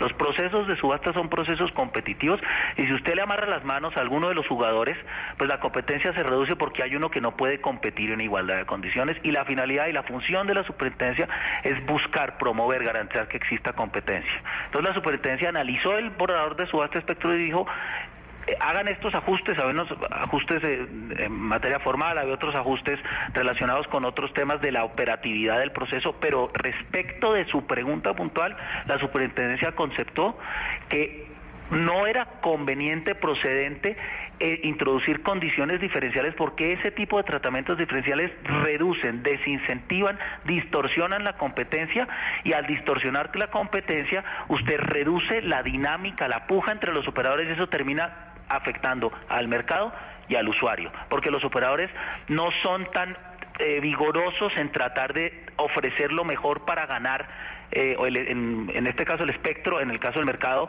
el favor del usuario y al reducir ese vigor de la competencia el que se termina afectando es el usuario. Doctor Pardo, entonces esta subasta finalmente ya con los arreglos que vayan a hacer en el ministerio, yo sé que usted no es gobierno, entonces, pero de la información que ustedes saben, eh, ¿se va a dar cuándo? O sea, finalmente, ¿cuándo, ¿cuándo tenemos o se tiene programada la subasta? Porque esto es lo que no se le puede olvidar al, al oyente, al que nos escucha, es que esto es directamente, nos afecta directamente a nosotros en la calidad es la llegada, Es la llegada del 5G, por ejemplo, eh, Camila, todo lo que tiene que ver con el desarrollo de la cuarta revolución industrial, que es la agenda número uno de los países OCDE que está llevando hacia adelante el desarrollo Pero de la además, digital. en términos de, de conectividad, nosotros en Colombia, referente a América Latina, ¿cómo estamos? Es decir, en términos de rapidez de Internet, porque muchas veces uno de los indicadores de desarrollo que hay hoy en el día en el mundo es la conectividad, es decir, qué tan rápido usted se puede conectar a Internet. Y nosotros creo que así como muy bien no estamos. No estamos, somos el país con el menor, la menor capacidad de espectro per cápita de la región, porque hace seis años, Camila, fue la última vez que se eh, licitó espectro en Colombia. Y es muy raro, la verdad, porque es como si, no sé, si es como si se licitaran eh, vías o megahoras y no se presentaran los constructores. Lo que más piden los operadores, lo que más desean es espectro, es esas carreteras invisibles por donde van a circular las comunicaciones móviles, porque hoy en día están muy apretadas. Lo que más necesitan es espectro, lo cual es muy curioso que, que esté dándose esta situación. Pero ¿por qué cree usted que no, que no se presentaron? Ellos dicen porque, Valeria, lo que usted dice es porque no se publicó cuál iba a ser el, per- el precio base de, de la subasta, que ese es el de los argumentos que han entregado, por ejemplo, Movistar y Avantel. Pero por, las compañías. pero ¿por qué más, o por, o por qué cree usted, José Carlos, que no se presentaron? No, yo realmente, eh, yo creo válidas las, las, eh, las eh, inquietudes que tienen eh, los operadores. Eh, no sé si el doctor Pardo nos puede aclarar, pero este tipo de, de situaciones tienen un proceso de discusiones previas muy amplio, donde todos los operadores tienen la oportunidad de presentar esa y una gran cantidad de dudas. No sé en estos días que tiene este cambio que le hicieron al decreto, eh, Camila, si hay oportunidad de que los operadores vuelvan a, eh, emitir sus preocupaciones, pero pues sean las que sean, las que sean son válidas. Lo, lo importante, Camila, como usted bien dice, es que esto es de prioridad nacional, de importancia para usted el que nos está escuchando, porque la velocidad de su internet móvil, la velocidad de su alcance en diferentes regiones del país va a depender de que tengamos modernización en redes, que se invierta en redes, en infraestructura de comunicaciones móviles en Colombia. Pues A ver, el, el- el- la- la- la- el borrador que publicó el gobierno conserva la fecha de subasta del 12 de diciembre del 2000. Pero va a quedar el 20 o no. 19. Eh, entonces, pues en principio, y está abierto para comentarios hasta el 14 de noviembre, hasta pasado mañana. Entonces, se presentarán los comentarios, el gobierno los evaluará, eh, surtirá el trámite ante la Superintendencia de Industria y Comercio nuevamente y ya después se publicará la resolución definitiva que nos permitirá saber con total certeza cómo se debe eh, evacuar o agotar el, el proceso. Lo último que yo les, diría es que hay que tener presente que este proceso eh, garantiza que en el país haya inversión por lo menos a tres niveles. Los operadores vamos a te- los que resulten adjudicatarios van a tener que pagar el espectro, pero además de eso van a tener que hacer inversiones en el territorio nacional, en todo el país para construir, instalar la infraestructura para llevar servicio a todas esas zonas que no están conectadas y esa es una inversión local, esa es una inversión que beneficia a las localidades, a las regiones, no se concentra en el, en- no es centralizada, sino que se dispersa a nivel nacional. Y además de eso, vamos a tener que invertir en comercializar esos servicios en esas localidades en donde estamos llevando el servicio, porque no sería muy inteligente ir y de- desplegar infraestructura en, en unas poblaciones alejadas, sin además de eso eh, hacer las inversiones para poder comercializar el servicio en esas localidades alejadas y eso genera un triple efecto positivo a nivel nacional. Invertimos a nivel nacional, invertimos a nivel regional y invertimos en desarrollar la actividad comercial en todas esas esas regiones y eso es más inversión, más empleo para todas las regiones. Es una buena noticia para el país, por eso nosotros esperamos que la subasta pues siga adelante y se lleve eh, a cabo con éxito. Pues nosotros vamos a estar pendientes también de esa subasta acá con, eh, con José Carlos, porque al final es algo que le interesa a todos los colombianos. Señor Santiago Pardo, vicepresidente de Relaciones Institucionales eh, de Claro, gracias por, eh, por haber estado con nosotros y darnos algunas luces de este tema que es técnico, pero que al final afecta a cada uno de los colombianos que tiene un teléfono celular o se conecta a Internet desde su casa. Bueno, muchas gracias. Feliz eh, tarde para usted. Son las 11 de la mañana, 39 minutos. Nos vamos eh, para la Casa de Nariño porque allá está María Camila Roa. Ya se está dando el anuncio por parte del presidente de la República, Iván Duque, de quién será el nuevo ministro de la Defensa, María Camila. También. Camila, ya el presidente hizo el anuncio y en este momento le está delegando las tareas acá al canciller, ahora ministro de Defensa, Carlos Holmes Trujillo. Escuchemos. presentado hace pocos días. Tendrá también que evaluar todos los riesgos a la seguridad nacional, como ha sido una de las características del Ministerio de la Defensa, y por supuesto también seguir avanzando en temas tan importantes como los de desminado y seguir llevando los mejores estándares internacionales en términos de gestión y logística y protección de los derechos humanos por parte de todas las fuerzas. Y quiero hacer un especial énfasis en los temas de seguridad ciudadana. Estamos próximos a lanzar esa política, una política que también es integral y que va acompañada de logros que se están materializando y que son objetivos antes de concluir el año 2019. Nosotros queremos que este año tengamos una cifra récord en términos de reducción de homicidios y esperamos que tengamos la cifra más baja en número de homicidios desde 1985. Esa es una tarea que nos hemos fijado. Y también, dada la reducción que hemos tenido tan importante del secuestro este año, esperamos cerrar el año 2019 con la menor, el menor número de secuestros desde 1983 o 84. Pero a eso tiene que acompañar también la reducción de otros delitos, entre ellos el hurto a personas. Delito que se ha subido Y digo que se ha subido porque nosotros tomamos una decisión y fue a sincerar las cifras. Antes había un subregistro. El hecho de haber implementado también lo que llamamos denuncia electrónica y facilitar que los ciudadanos de manera casi que inmediata a través de medios móviles Ahí está puedan el presentar una denuncia. presidente Iván Duque entregándole las funciones al nuevo ministro de la Defensa, Carlos Holmes Trujillo. Se espera, María Camila, que haga el anuncio de quién va a ser entonces el, el canciller, quién va a ser el reemplazo de Carlos Holmes Trujillo en Cancillería. Se habla de Marta Lucía Ramírez asumiendo esas funciones, siguiendo como, vice- como vicepresidenta, pero asumiendo las funciones de relaciones exteriores. Pero en esta rueda de prensa también se espera que el presidente diga algo al respecto. Pues Camila, no sabemos si se va a pronunciar al respecto. Ah, es que está en casa de Nariño, entonces en la casa de Nariño. La receptividad, lo del la 5G. La cinco- Necesitamos la 5G para que doña María Camila Roa pueda salir bien y no se corte, Sí. porque precisamente estos son los datos. Esto que estamos es escuchando Es- que María Camila se va. Dígame, Hugo Mario. Es Vallecaucano, tiene 68 años, el nuevo ministro de Defensa. Ah, no, eso allá en el Valle del. Cauca sacando ustedes pecho. Es que se nos olvidaba el Ah, tema regional, ¿no? Lo importante de los ministros en las regiones. No, no, pero Camila, más que es eso, como yo le decía Valeria a Camila ahora, eh, es un veterano de la política y del servicio público. Este hombre ha sido diplomático, ha sido ministro en dos Pero oportunidades, estado Mario, en tres no gobiernos. solo eso. Acordémonos que hace poco el canciller o ex canciller Carlos Holmes Trujillo dijo públicamente que él sí quería ser presidente en el 2022 y le llovieron críticas, pues porque un, un- un, eh, funcionario en ejercicio no puede hacer política como así de abiertamente. Entonces ya sabemos que, que Carlos Holmes va a, a dirigir la cartera de defensa con sabe- aspiración política para ser presidente en el 2022. Y sabe una Que hay que cosa, Valeria, si mire- una vez más vamos a tener a alguien político ahí o alguien técnico, como muchas personas en el país están pidiendo eh, al mando de la cartera de defensa. Pues está hablando ahora el nuevo ministro de la Defensa, Carlos Holmes Trujillo, allá en la rueda de prensa en donde está María Camila Roja. presidente, transmitirle al país los siguientes mensajes. En primer lugar, las fuerzas, la fuerza pública seguirá contando con todo el apoyo y la confianza.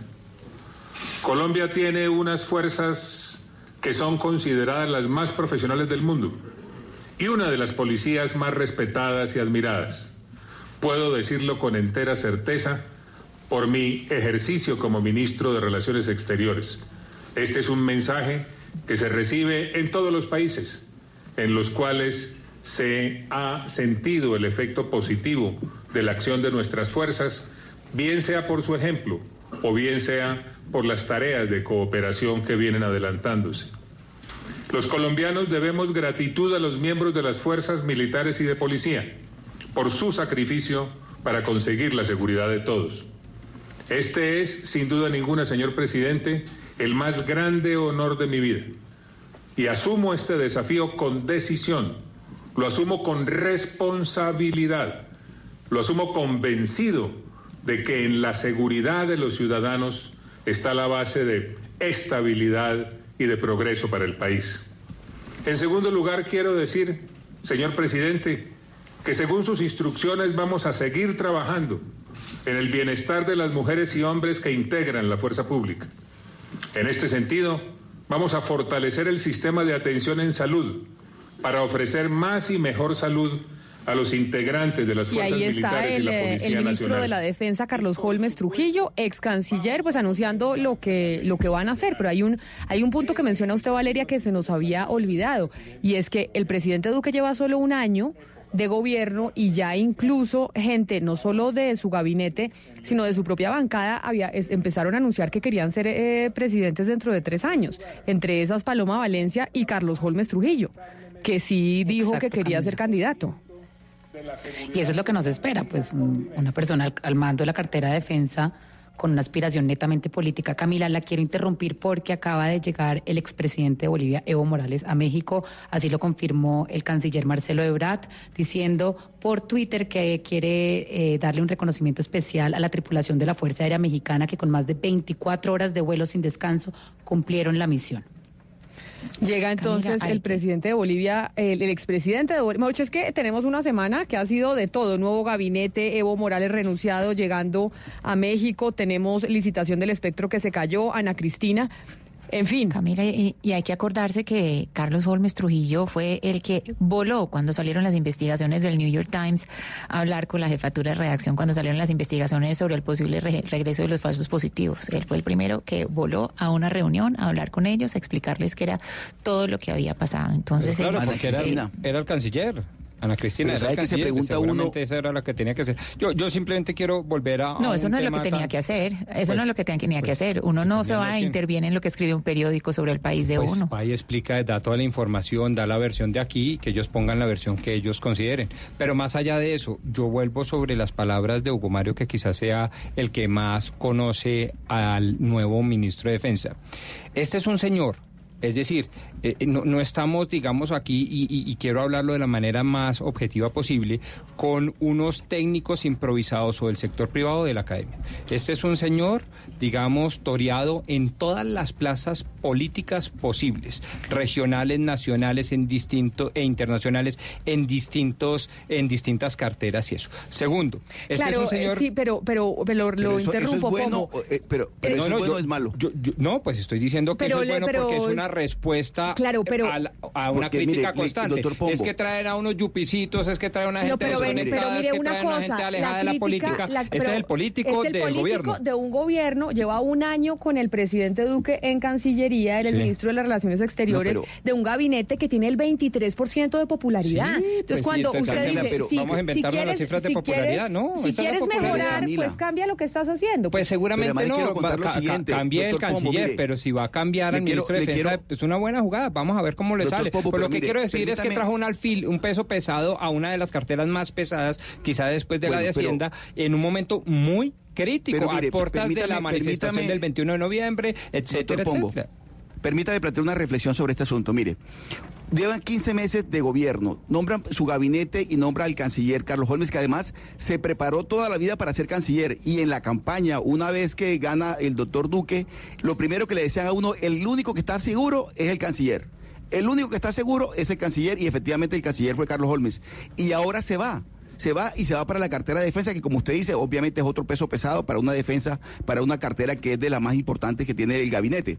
Pero entonces se pregunta uno, 15 meses, tan poco tiempo, ¿qué hizo? ¿Cuál fue la gestión? ¿Cómo se embarca ahora en el Ministerio de Defensa? Es decir, realmente el mensaje que se envía, y yo entiendo lo que usted está planteando, doctor Pombo, Oscar, es de, es de 15 meses y sin méritos. No, no, no, es no, un con mérito todos porque los es que la méritos. promesa, Yo la promesa de este méritos. canciller fue, no. eh, fue, ah, fue sobre todo el tema de Venezuela y el cerco diplomático, perdón, Ah, pero es que hasta ahora ustedes creen que en 15 fracaso. meses se va a tumbar eso si lo Bueno, en entonces no 15 se ha debido ir de la cartera. No, pero por supuesto que razón, para caminar un kilómetro hay que dar el primer paso, querida Valeria. Y eso se tiene que dar y al, fin, al fin tenemos un gobierno y un canciller en su momento que se puso los pantalones donde tenía que ponérselos para hablar ya no del primero mejor amigo y de mi nuevo mejor amigo, sino decir las cosas No, del por muro- su del nombre. muro de Berlín y en eso me parece muy importante. A mí me parece muy No, importante es que- con todos los errores de los seres humanos en el servicio público, sin duda, incluso hasta con desaciertos deliberados, tal vez reconozco eso, pero yo quiero decir que yo me siento muy orgulloso de ser colombiano porque tenemos un gobierno y un canciller que está saliendo ahora al Ministerio de Defensa que está cantando las cosas como son y que le está diciendo a la tiranía venezolana como es y Pero que le ¿sabe está es diciendo a la tiranía de, Cura- de Cuba que está respondiendo a las tiranías en el, en el continente. Y eso a mí me parece que si esperamos resultados efectistas, utilitaristas en 15 meses, pues sí estamos equivocados, pero los vamos a ver. No sabemos cuándo, pero ¿Sabe los vamos cuál es a el ver. problema, Pombo? Que la mayoría del país no piensa como usted. Lo que acabamos de ver en la última encuesta de. Gallup es que Eso sí, más yo- del ahí sí 60% del país está desaprobando la gestión del, del presidente y el presidente no quiere cambiar estructuralmente su gestión, sino Yo- que quiere seguir haciendo lo mismo. Y, el, y, y estamos a puertas de una movilización gigantesca. El presidente simplemente está diciendo, eh, no entiendo que me está hablando, viejo. Derecho Entonces a la yo lo que quiero continuidad. da- llamar, lo que yo quiero llamar la atención es que usted puede tener su forma de pensar y eso está bien. Usted tiene una línea muy parecida a la que tiene el gobierno. El problema es la desconexión, porque es que la mayoría del país no está viendo eso que usted está diciendo en este momento. Pues no le está celebrando al gobierno como está haciendo las cosas y el gobierno no quiere cambiar la forma como está haciendo las cosas hasta que se dé un topetazo contra el, contra el, contra el muro y salga el país a movilizarse de una forma que en realidad empiece a temblar la institucionalidad, que eso es lo que no queremos que ocurra. Pues uno Santos, debe hacer el lo que debe presidente hacer. Santos en su momento tuvo una desaprobación muy grande también. Y si usted, y si igual. usted, y si Esta- usted se pone a analizar alta. las Esta es la encuestas, alta no, si de hablamos, 15 si años, hablamos solo de Pastrana encuestas, tiene una igual. el proceso de paz también tenía una desaprobación gigantesca. Y ahí está. Pero, pero mire, eh, eh, Rodrigo, eh, lo que sí es cierto es que el tema de la, de, de las relaciones con Venezuela y el cerco diplomático, pues no es un tema exclusivo que pueda resolver el canciller. Es decir, él hizo unos intentos, convocó, pero no es un tema exclusivo que tenga que, que pueda Es- resolver un canciller. Por lo tanto, no se eh, le pueden imputar esos rotos, esos platos rotos. Estoy de que acuerdo sí- con Mario. Lo que sí es que es un buen vocero, hay que decirlo, habla fuerte, es contundente en su discurso y seguramente eso también hace parte de lo que se necesita para el nuevo ministro de la Defensa. Ahora, recuerden ustedes, Valeria, que Santos saltó del Ministerio de Defensa también a, la candidatura presidencial, es decir, es un buen trampolín, seguramente lo va a aprovechar eh, el, el doctor Trujillo. Pues ahí están los anuncios del presidente Iván Duque, cambios en su gabinete que realmente no son eh, cambios muy profundos, simplemente enroques o movimientos de fichas, nadie nuevo llega al, al gabinete del presidente Duque, que era lo que tal vez creo que esperaban algunos sectores Queda y es como, Cancillería, ¿no? como un eh, sí, se habla de Marta Lucía Ramírez que podría llegar a ocupar eh, ese cargo. 11 de la mañana, 52 minutos. Vamos a hacer una pausa y ya regresamos. Colombia está al aire. Yo soñé con tener más tiempo para compartir con mi familia y eso implica tener un transporte más ágil y eficiente. Y ahora con la llegada de Regio, el primer tren de cercanías del país, los facatativeños y las personas de municipios aledaños como Madrid, Mosquera, Funza y Bogotá, vamos a poder disfrutar de un transporte amigable con el medio ambiente y sin miedo a perder nuestro trabajo. En Cundinamarca logramos poner en marcha Regio, Tram de Occidente, con una inversión de 3.4 billones de pesos. Prestará servicio a más de 150 mil pasajeros al día. Lo hicimos realidad. Gobernación de Cundinamarca. ¿Cómo lograr que el mundo nos vea con otros ojos? Entendiendo que una nación puede mirar hacia adelante, valorando la verdad por más dura que sea, escuchando lo que la gente tiene que decir y denunciando para darle voz a los que no la tienen. Hoy somos un país que trabaja en equipo, viendo de frente al futuro. Tú nos ves, Caracol TV. Yo soñé con tener más tiempo para compartir con mi familia y eso implica tener un transporte más ágil y eficiente. En Cundinamarca pusimos en marcha el primer tren moderno de cercanías del país, Regio, Tram de Occidente. Regio entrará en operación en el año 2023. Regio reducirá el tiempo de desplazamiento de 121 minutos promedio a 48 entre Facatativá y el centro de Bogotá, haciendo interconexión con la primera línea del metro en la calle 26 con Caracas. Lo hicimos realidad. Gobernación de Cundinamarca.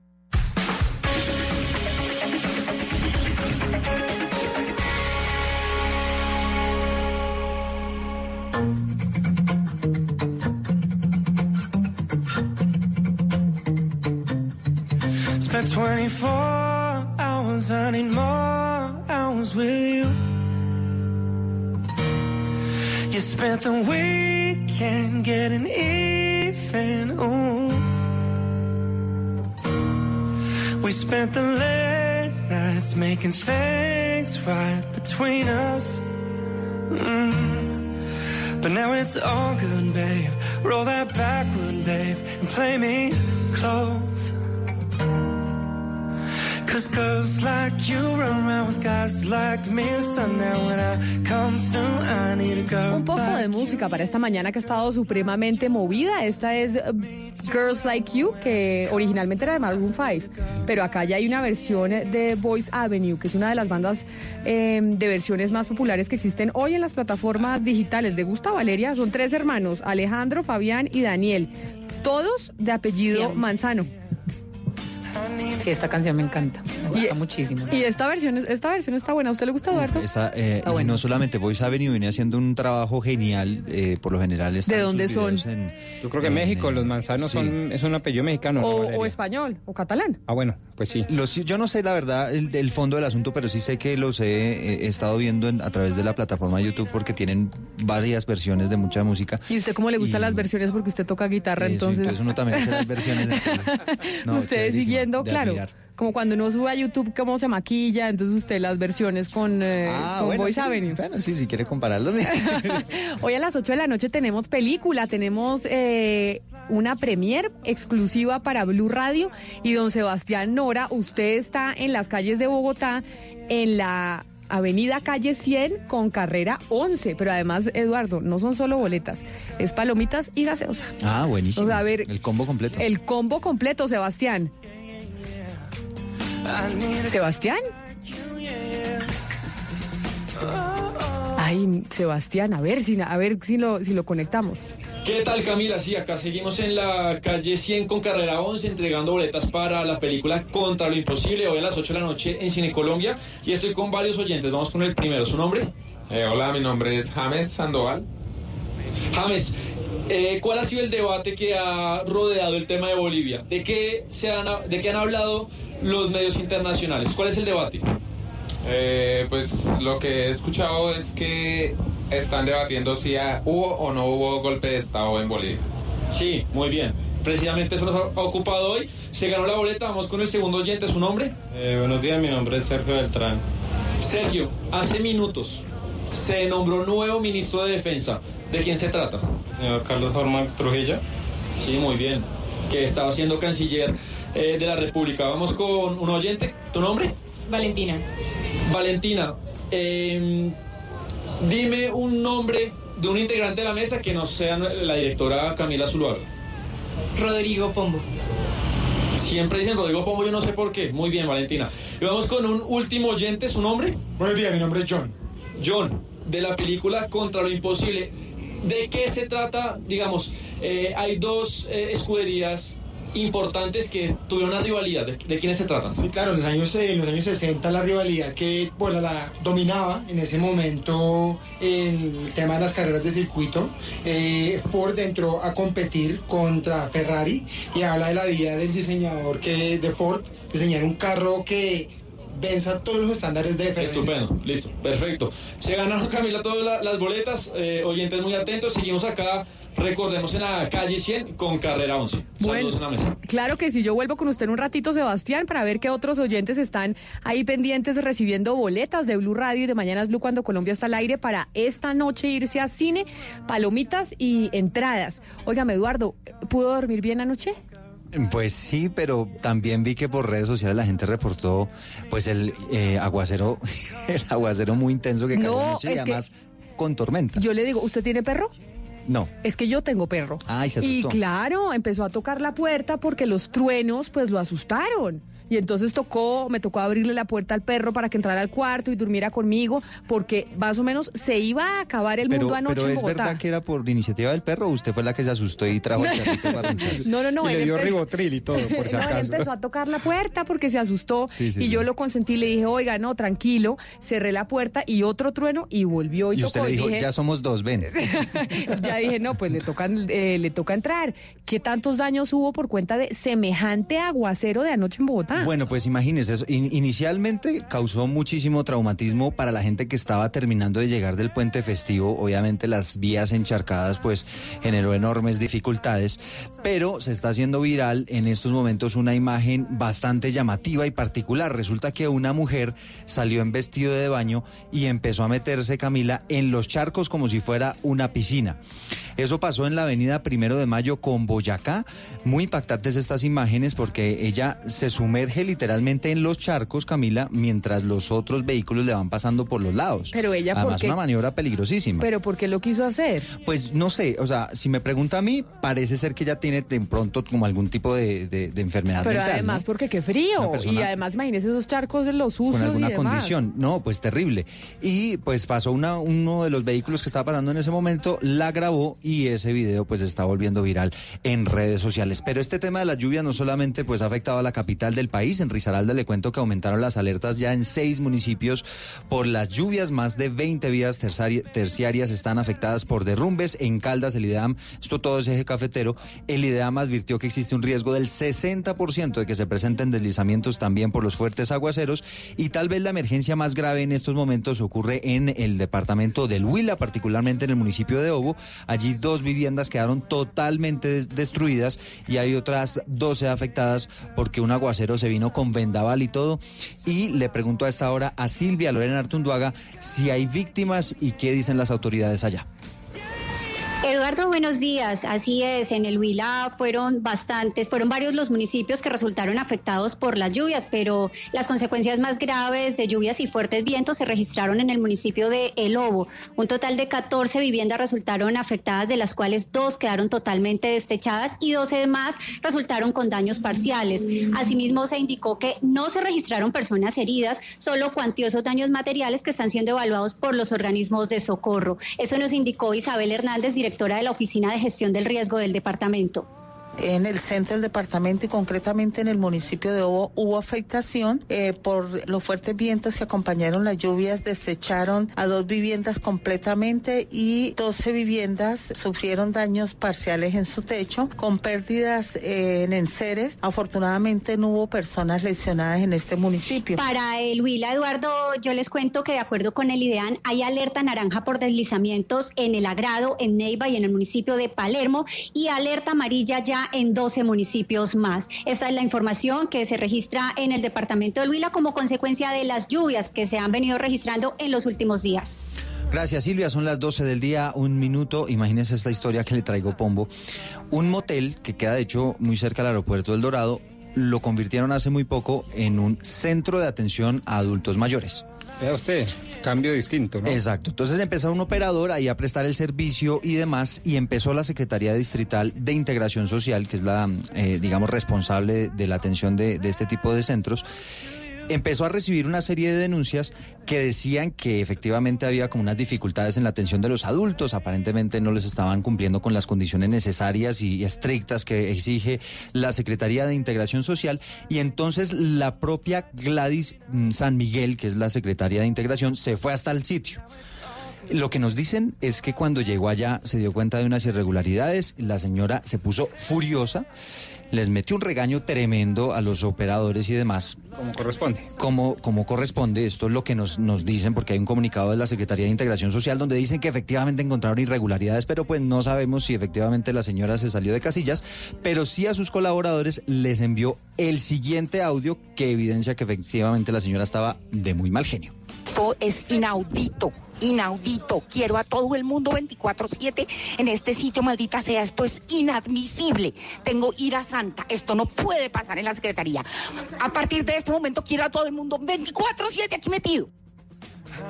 ¿Y por qué estaba tan furiosa la Pues doctora San se Miguel? encontró eh, en, eh, en este centro de atención al, al adulto mayor esas irregularidades donde efectivamente a los viejitos pues no los estaban atendiendo en debida forma.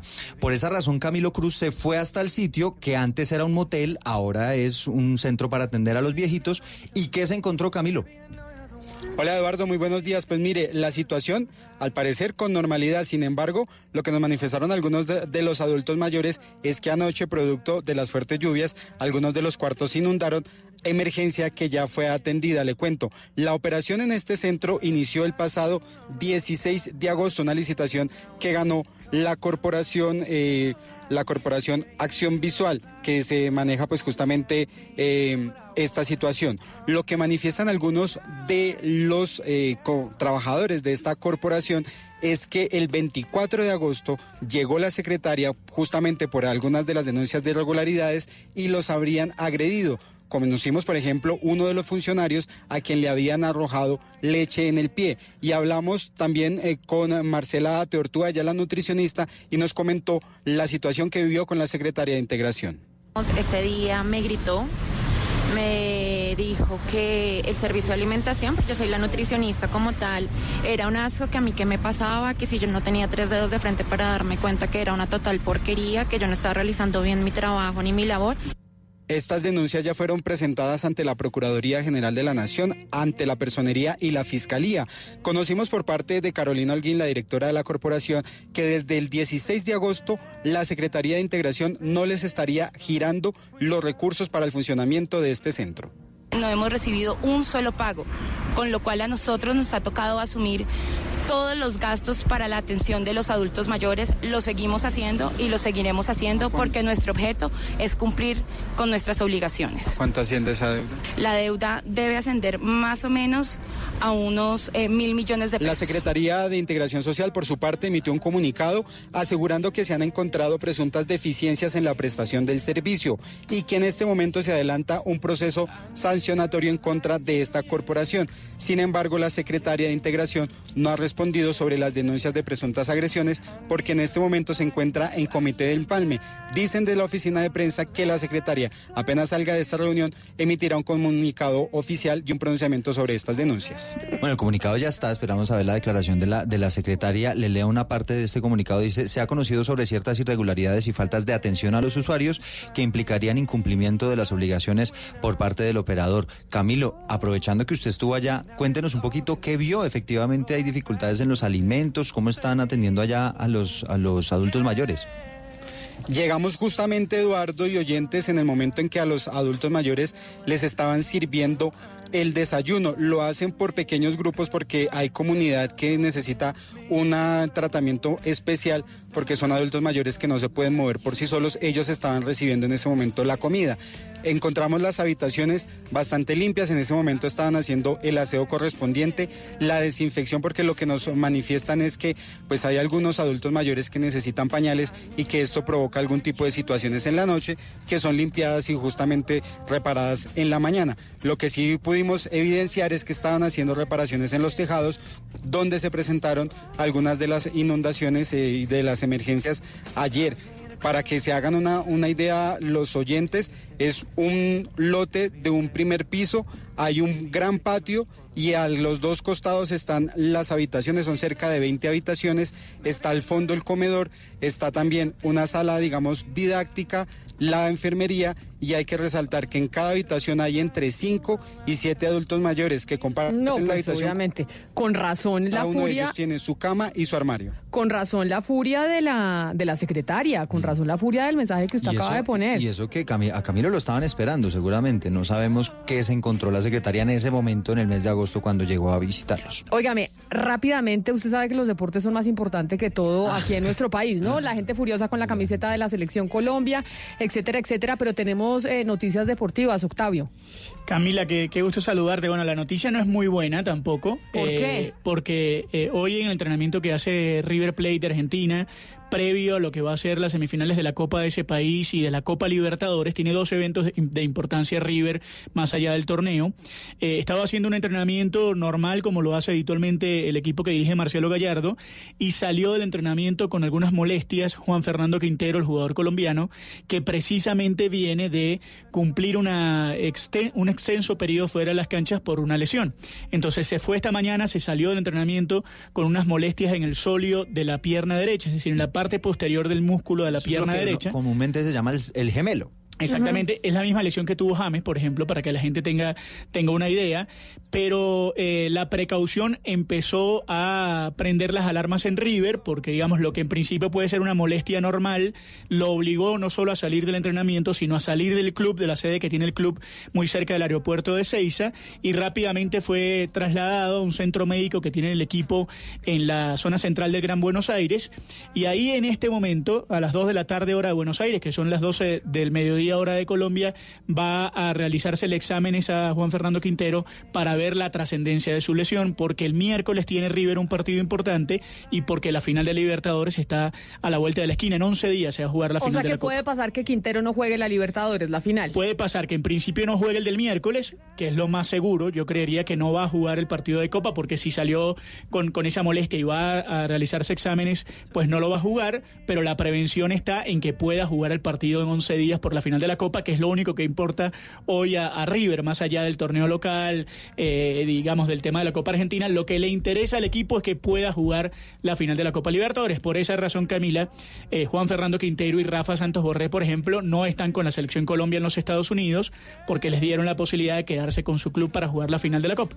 Pues vamos a ver qué pasa con, eh, con Quinterito, como le dicen por ahí, y que Yo pueda jugar con River la final, la final Y de la Copa pueda- Libertadores. Y que pueda volver a la selección, ojalá. Ojalá- ¿Cuándo Pronto. tenemos partido de la selección? Tenemos amistosos, dos, viernes el y martes. 15, el viernes y el día 19, exactamente, 15 y 19. ¿A qué horas? Eh, ocho y media de la noche el 15 frente a la selección de Perú en Miami y el día 19 a las 8 de la noche frente a Ecuador en New Jersey. Los dos partidos son los, en los Estados Unidos. 12 del día, 10 minutos. Esas son las noticias deportivas del fútbol aquí en Mañanas Blue.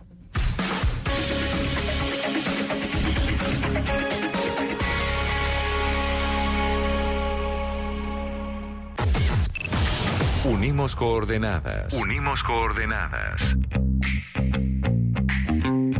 A partir de este momento, nuestra señal se extiende por todo el país. Colombia está al aire. Seguimos a esta hora de la mañana en Blue Radio. Estamos en Mañanas Blue. Oiga, Jennifer, ahora vamos a hablar de plata. O mejor dicho, la plata va a hablar de nosotros. ¿Cómo así? Sí. ¿Qué diría la plata si pudiera hablar? Uno que siempre está diciendo que la plata no alcanza, que la plata es una ilusión. No, pues yo vivo diciendo que qué rico plata. Pues imagínese que la plata nos estaba escuchando y Ah. ahora que se desahogó en un video, eh, que les recomiendo que vean antes de gastarse lo que tienen en el bolsillo. Lo voy a ver. Lo encuentran en www.laplatahabla.com y ahí van a saber qué dice la plata de todas esas frases que repetimos de toda la vida. Les voy a hacer un, un pequeño spoiler al video. La plata nos invita a que seamos amigos. Podemos hacer un test para ver cómo es que estamos con ella y ahí mismo me da los tips para empezar a manejarla mejor. Entonces ya saben, si les suena tener una relación así con la plata, métanse a www.laplatahabla.com. Ya mismo. Haz que tu hijo crezca con el ingenio de Einstein y muchos más superpoderes con la colección Mis Pequeños Héroes del Tiempo. Busca los cuentos todos los sábados por 19,900 pesos más el cupón de El Tiempo. ¿Ojos rojos o resecos cuando usas tus lentes de contacto? Aplica Top Tier Gotas diariamente, que hidrata y alivia los síntomas de ojo seco. Es un medicamento, no exceder su consumo, leer indicaciones y contraindicaciones en la etiqueta. Si los síntomas persisten, consulte a su médico. Registro sanitario INVIMA 2015 M0004-506R1. Yo soñé algún día llegar y abrir la llave en mi casa, poner el vaso, llenarlo y llevarlo directamente a mis labios. El gran sueño era tener un acueducto que nos brindara agua potable y ahora gracias a la gobernación de Cundinamarca vemos que ese sueño se hizo realidad. En Cundinamarca invertimos cerca de 800 mil millones de pesos en el plan departamental de aguas más grande del país y beneficiamos a más de 510 mil habitantes con proyectos de acueducto y alcantarillado. Lo hicimos realidad. Gobernación de Cundinamarca. De un punto al otro. De un punto al otro. Voces que recorren el país. Colombia está al aire. Son las 12 del día, 12 minutos. Continuamos aquí en Mañanas Blue cuando Colombia está al aire. Empezamos una nueva hora de programa y vamos a hablar de la función que cumple el eh, personero en diferentes municipios del país. ¿Cuál es la función del personero? ¿Por qué razón? Porque existen denuncias de irregularidades en el concurso para elegir los personeros en Colombia. Y por eso, doctor Pombo, inició por usted, para que usted nos diga qué es lo que hace un personero? ¿Cuál es la función constitucional del personero en nuestro país y por qué es importante? Bueno, es muy importante, Camila, y le voy a advertir dos cosas o dos razones por las cuales es muy importante. Primero, porque siendo parte del gran Ministerio Público representa los intereses de la sociedad civil frente a los gobiernos locales, frente al poder regional.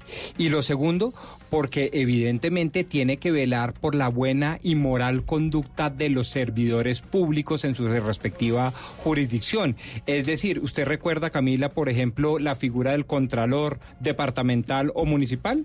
Sí, pues claro. haga de cuenta que esto se predica del control disciplinario en cada uno de los municipios, Yo, distritos y departamentos. personero que más me acuerdo, porque fue el que más, eh, digamos, eh, cubrimiento mediático tuvo, por lo menos aquí en Bogotá, es Rojas Birri. Que Claro. acuérdese que estuvo Rojas Birri involucrado en todo el carrusel de la contratación, privado de su libertad. Ah, Exactamente. Ese es como cuando me hablan de personero, me acuerdo yo de Rojas Birri. Pero por, eh, digamos, No por, cuestiones un buenas, poco exacto, no, claro, pero, Exacto. pero por eso le preguntaba, la gente dice, oiga, pero ¿y a mí qué me importa si el concurso de personeros hay irregularidades o no hay irregularidades? ¿Cuál es la función que cumple el personero? y es importantísimo porque usted, querido oyente, que es además ciudadano en su respectiva jurisdicción, seguramente se queja de que los funcionarios públicos son corrompidos, no cumplen con sus funciones, no son céleres, no son responsables, pues para eso están, entre otras cosas, los personeros. Pero Diana, No, ¿cuál es la y- y también- y hay un tema muy importante, es que el- los personeros, digamos, municipales son los encargados de, de las situaciones, de, de, digamos, velar por los derechos humanos en los territorios. Y pues en Colombia estamos todo el día viendo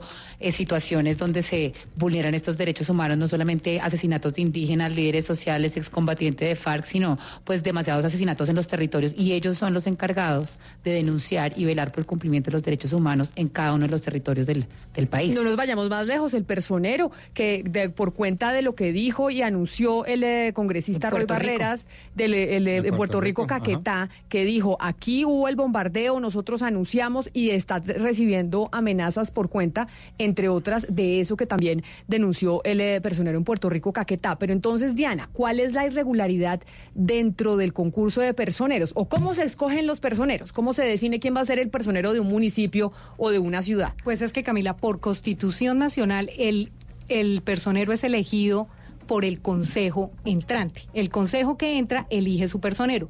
Pero ¿qué pasa? Dentro de la reglamentación que existe a hoy, hay un parágrafo donde dice que este concurso, que se puede, que se debe hacer un concurso de personeros y que ese concurso lo pueden hacer las universidades públicas o privadas o las entidades facultadas para elegir personal. Pero entonces cada municipio, cada ciudad, es decir, Cali, Barranquilla, Bogotá Cartagena, o todas. Chía o lo que sea, escoge un personero a través de un concurso. Eso es lo que concurso. dice la normatividad. Eso es lo que dice la norma. Entonces la norma dice, el consejo debe elegir su personero. El consejo entre el primero y el 10 de enero debe elegir su personero. Ese personero debe ser elegido mediante un concurso de méritos para que entren los más capacitados y los que sepan más eh, del país, de las funciones del personero, de derechos humanos, eh, bueno, en fin, de eh, también de contratación pública, porque ellos también hacen el tema de contratación pública. Eh, el problema, Camila, es que en ese pedacito de la reglamentación donde dice que también lo pueden hacer empresas capacitadas en elegir personal, ahí es donde está el mico con cara de orangután. ¿Y por qué hay un mico? Porque estas empresas empezaron a formarse de la nada, entonces se formaron federaciones, asociaciones, y todas ponen en el objeto social que están capacitadas para elegir personal. Entonces, ¿qué hacen los municipios y las ciudades? En vez de eh, eh, hacer el concurso con con grandes universidades, universidades privadas, eh, Lo o- hacen con, o lo eh, que con lo empresas hace de garaje. Con empresas de garaje recién creadas o ya conformadas que dicen, no, mire, yo he participado en el concurso en no sé cuántos municipios, yo tengo la capacidad y los consejos hacen el convenio con ellos y es esa empresa la encargada de poner, eh, por decirlo coloquialmente, el personero. Entonces, ¿cuál es la denuncia, Camila? La denuncia llegó básicamente porque en un municipio de Boyacá, que ya nos habían denunciado acá, corrupción, que es Susacón, yo no sé si usted recuerda el caso Claro, de la de historia Pupolandia, de Pupolandia. por exacto. supuesto. Entonces, eh, la persona que nos hizo esas denuncias, que está en la línea precisamente, el señor Rodolfo Puentes, don Rodolfo Puentes participó a la elección de alcalde, quedó de segundo, entonces ahora es concejal por el estatuto de oposición. Y él dijo, óigame, sería bueno revisar esto de los concursos porque yo entro como concejal y uno lo que creería es, yo voy a trabajar de la mano con el personero, pero no, porque el personero me lo va a dejar el consejo y me lo va a dejar el alcalde como ellos quieran, porque con- hicieron el convenio con una empresa de papel que gratuitamente me va a dejar el personero y que ya se habla de montos del costo de un personero, Camila, en Colombia, entre 30 millones y 300 millones de Pero pesos. mire, antes de irnos a Susacona, ese municipio en donde se generó la denuncia, permítame saludar a Jesualdo Arzuaga Ramírez, que es el director ejecutivo de la Federación Nacional de Personerías de Colombia. Señor Arzuaga, gracias por estar aquí con nosotros en cabina. Muchísimas gracias Camila. Realmente vemos este espacio como una oportunidad para un poco aclarar todas las denuncias que se están presentando en relación con el concurso de personeros, pero también queremos aprovechar este espacio para llamar al gobierno nacional a que urge un proyecto de ley de fortalecimiento de las personerías tanto de cuarta, quinta y sexta categoría. Mire, le voy a dar un dato, Camila, el 85% de las personerías en Colombia son de sexta categoría. Hoy funcionan con 120 millones de pesos. Un, un personero municipal se gana entre tres y medio y 4 millones de pesos y casi todo el presupuesto se le va en el salario si tiene eh, secretario en el, en, en el despacho. Entonces, eh, quiero también, digamos, aprovechar esta oportunidad para, para hacer propositivo lo que está ocurriendo y también hacer un llamado de atención. Pero permítame, yo le Sí. pregunto una cosa, y es, Diana lo que nos menciona es, acá hay un municipio chiquito en Boyacá. De sexta categoría. De sexta categoría, en Susacón, Sí. en donde nos dicen, hay unas irregularidades en la selección del personero. Y lo que vemos es que de, esa, de ese municipio chiquito, de sexta categoría, lo que está pasando ahí... Resulta que es que también está pasando en otras partes del país, que eso que está sucediendo en Susacón está pasando en municipios en todo el territorio colombiano. Tal cual, Camila. Yo le decía a Diana antes el, el ejemplo, por, por ejemplo, el, el tema de Cúcuta. Cúcuta eh, realizó el, el concurso, hoy, hoy o mañana están saliendo ya los resultados del concurso y dieron un día para la inscripción, cuando el decreto 1083 del 2015 establece que mínimo deben ser cinco días. No se está permitiendo la inscripción por vía virtual. O sea, est- estamos en el año 2019 y que, que no se utilice la virtualidad eh, para, para que todos los ciudadanos que tengan los requisitos puedan acceder a- a este cargo tan importante a nivel local. En el caso de Bucaramanga ocurrió algo muy importante el viernes anterior y es que un juez de la República suspende el concurso de méritos y entre otras lo suspende porque se afectan los principios de objetividad, transparencia, imparcialidad y publicidad. Pero entonces permítame ahí, señor Arzuaga, y eso usted ha mencionado Cúcuta, ha mencionado Bucaramanga. Diana nos comenta y nos dice, esto surgió por cuenta de la denuncia que nos hacen desde Susacón. Desde ¿Cuántos Susacón. municipios, Diana, tienen problemas en la selección del personero hoy? Camila, mire, es una cosa de verdad vergonzosa. Solo en Boyacá, de los 116 municipios que tiene el departamento, 80 tienen problemas. 80 es lo que nos dicen que tienen problemas, que están... ¿Por qué? Porque están todos entre los alcaldes y entre los concejales se llaman y dicen, mire, esta es, esta es la empresa con la que toca firmar el convenio, esta es la empresa que le elige el personero.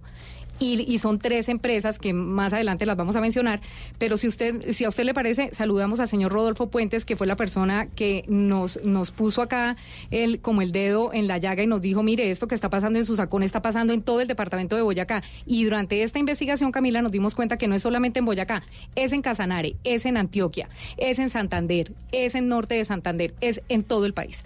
Señor Puentes, buenos días. Muy buenos días, Diana, y para Camila, un saludo muy especial para todos los oyentes de Blue Radio. La pregunta es muy concreta, señor Puentes, es ¿cuál es la empresa que está en Susacón queriendo eh, poner el personero? Bueno, lo primero que hay que señalar es que a Susacón, la Universidad de SAP le ofreció realizar este procedimiento totalmente gratuito y no lo aceptó.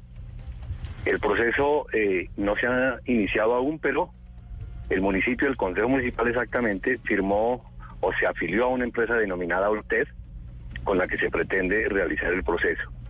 Esto significa que el Consejo actual pretende realizar un proceso de selección de las hojas de vida y dejarnos prácticamente elegido el personero, para que nosotros lleguemos el año entrante y hagamos las veces de notario de un proceso que a nuestra manera de ver puede estar viciado de todo tipo de irregularidades. Permítame, yo le pregunto, porque es que esto que pasa en Susacón pasa en otros municipios y nos sirve para entender lo que está pasando con el concurso de personeros en Colombia. La razón por la cual quieren dejar el personero, el personero amarrado en Susacón es cuál? ¿En qué les ayuda el personero que necesitan tenerlo de su lado? El personero de Susacón lleva 12 años y no ha ejercido su función en lo más mínimo. Nosotros hemos denunciado todo tipo de actos de corrupción con las pruebas. Allí en Susacón ha habido falsedades en documentos públicos, se ha modificado el SECOP, ha habido toda clase de irregularidades y el señor personero no actúa. Entre otras cosas, porque actualmente tiene una relación sentimental con una de las funcionarias del despacho del alcalde, con la secretaria de planeación. Entonces se ha convertido en la persona que ha permitido todo tipo de desmanes, de irregularidades y seguramente seguirán en esa estrategia de encubrimiento para evitar que la comunidad sepa qué es lo que pasa en su sacón. Encubrimiento puede ser, Camila y oyentes, en materia de contratación pública, en materia de licencias, permisos o este o sea, que tipo no cumpla de- su función de estar... Y además incumplimiento en el, valga la redundancia, en el cumplimiento de sus deberes constitucionales y legales. Es decir, es nada más ni nada menos que el Ministerio Público, la Procuraduría en cada una de las regiones. Y si a eso le suma que no solo incumplen eso, sino que además no velan por los derechos fundamentales, los derechos humanos, pues estamos doblemente fregados. Pero entonces, Diana, casi hay una cosa muy preocupante, porque esto está pasando en Susacón, pero acá lo que nos dice el señor Arzuaga es, hay denuncias en Bucaramanga, hay denuncias en Cúcuta, usted nos dice 80 municipios del departamento de Boyacá. Solo ¿Qué, en ot- Boyacá, exacto. qué otros territorios, qué otros eh, municipios también están tenen- teniendo estos problemas? Nosotros tenemos, es que mire Camila, esta empresa que menciona el señor Puentes, Oltet, es una empresa se llama Organización de Líderes Territoriales para el Desarrollo. Esta empresa, de acuerdo a la información eh, suministrada por ellos mismos en sus redes, está en Villa de Leyva, Soracá, Venta Quemada, Chinavita, Santa María, Aquitania, esto en Boyacá por decirle algunos, pero también está en Norcasia Caldas, está en Ocamonte Santander, está en Solita Caquetá, está en Entre Ríos Antioquia y está en La Paila Huila, en lo poco que alcanzamos a indagar de esa empresa. Yo hablé con el representante legal de esa empresa que se llama Wilmar Quintero Borges, el señor Borges, le dije, señor Borges, cuénteme de su empresa porque Camila, que hay algo gravísimo. Esta empresa usted dice que funciona en Bogotá, en el barrio El Lago. Fuimos al barrio El Lago, fuimos al sitio donde se supone funciona y donde dicen el convenio con ese municipio que funciona. Ahí funciona un spa y unos sitios de belleza. Es decir, una empresa que es la que están contratando los municipios alrededor de Colombia para elegir al personero que cumple ya las funciones tan importantes que ustedes acaban de describir, pues básicamente es una empresa de garaje en donde realmente no hacen absolutamente nada, sino que les están entregando el contrato a dedo para Es que, que eso- para que les elija el personero amigo. Es que Camila, acá lo llamativo es que como es un convenio y es un convenio gratuito, entonces ellos dicen, pero yo soy un patriota y estoy trabajando por la causa, me voy de municipio en municipio con una tropa de gente gigantesca con sus chalecos, sus cachuchas, súper bien montado todo, a hacer el concurso, así haga de cuenta como cuando hacen el censo los del DANE, entonces usted los ve uniformados y de todo y eso es un, un, un, un teatro súper grande montado y uno dice, no, pues cómo voy a dudar de ese concurso, pero resulta que ellos en realidad no estarían trabajando gratis. Ellos lo que están haciendo es que a ellos ya se les ha financiado cuánto es que les van a pagar por el personero que dejan y en un concurso donde se presentan, por ejemplo, me dicen, Villa de Leyva, el sábado, se presentaron 80 abogados, se presentaron al concurso, pasaron tres el concurso. Entonces ellos dicen, ahí ya se sabe quién va a ser el ganador. O sea, no puede ser que de 80 abogados solamente tres Y cumplan la, los plata, requisitos. y la plata con la que, que, se- que le dan a esta empresa para que termine eligiendo a los que quieren eh, los mandatarios de turno sale de dónde? Pues plata de corrupción, será Pero porque plata de corrupción, porque Claro, tiene que ser o que se la paga la gente del consejo o se ponen de acuerdo con el alcalde, pero el que más sabe O de con eso el acá mismo es candidato. de la- o con el mismo candidato. Mire, mire Camila, a propósito del tema, es que eh, digamos que, que es bochornoso en un país como Colombia con tantas universidades de prestigio en los territorios y hoy los consejos municipales estén haciendo estos acuerdos interadministrativos con entidades de dudosa reputación, de dudosa idoneidad. Mire, le voy a, le voy a citar textualmente que bueno, quiero hablar también de la Procuraduría, pero en este caso voy a hablar positivamente de la Procuraduría, la intervención del Procurador 102 en el caso de la, del- de la medida cautelar de Bucaramanga.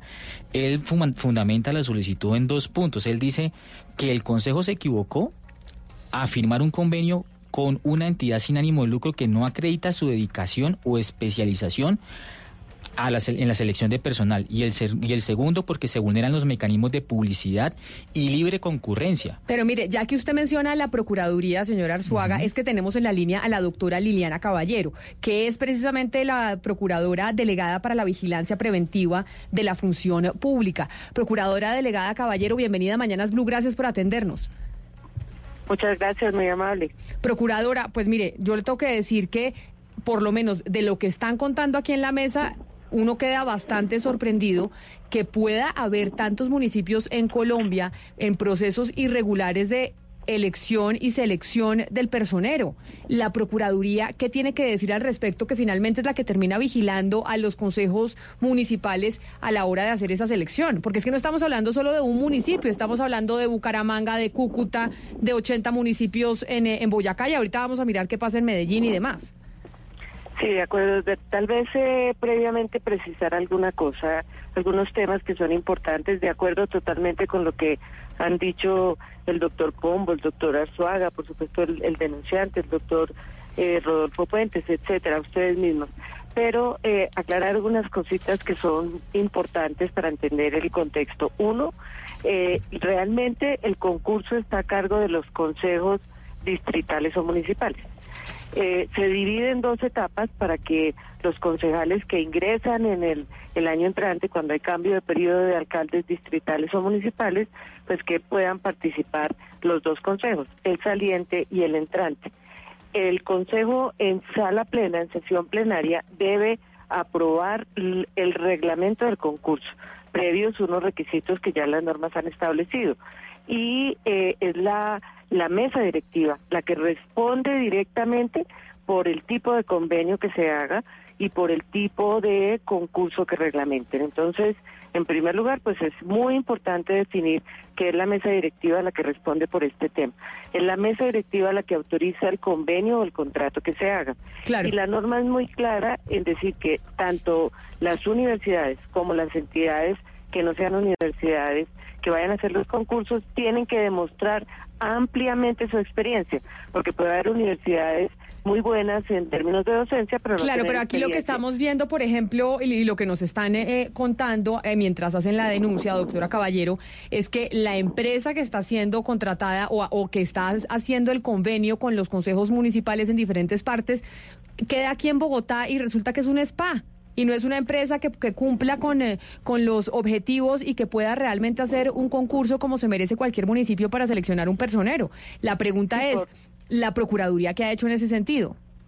Pues eh, muchas cosas, justamente por la importancia de los personeros, personeros distritales y municipales que ustedes recalcaron, el procurador diseñó todo un eh, operativo para evitar este tipo de irregularidades. Están participando la delegada de moralidad pública, la territorial y la que yo tengo a cargo, la función pública, más toda la red de procuradurías territoriales en cada uno de los municipios, las provinciales, las regionales, etcétera.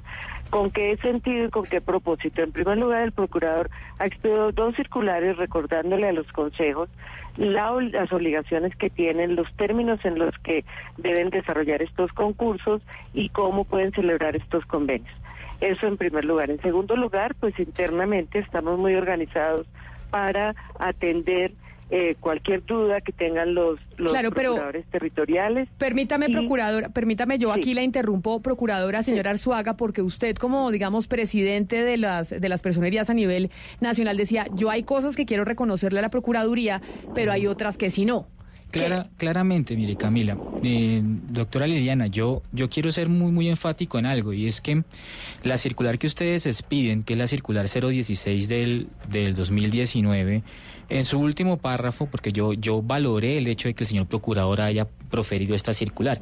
Sin embargo, en su último párrafo dice que debe advertirse que este documento no contiene conceptos o fija lineamientos de obligatorio cum- cumplimiento ni posee fuerza vinculante.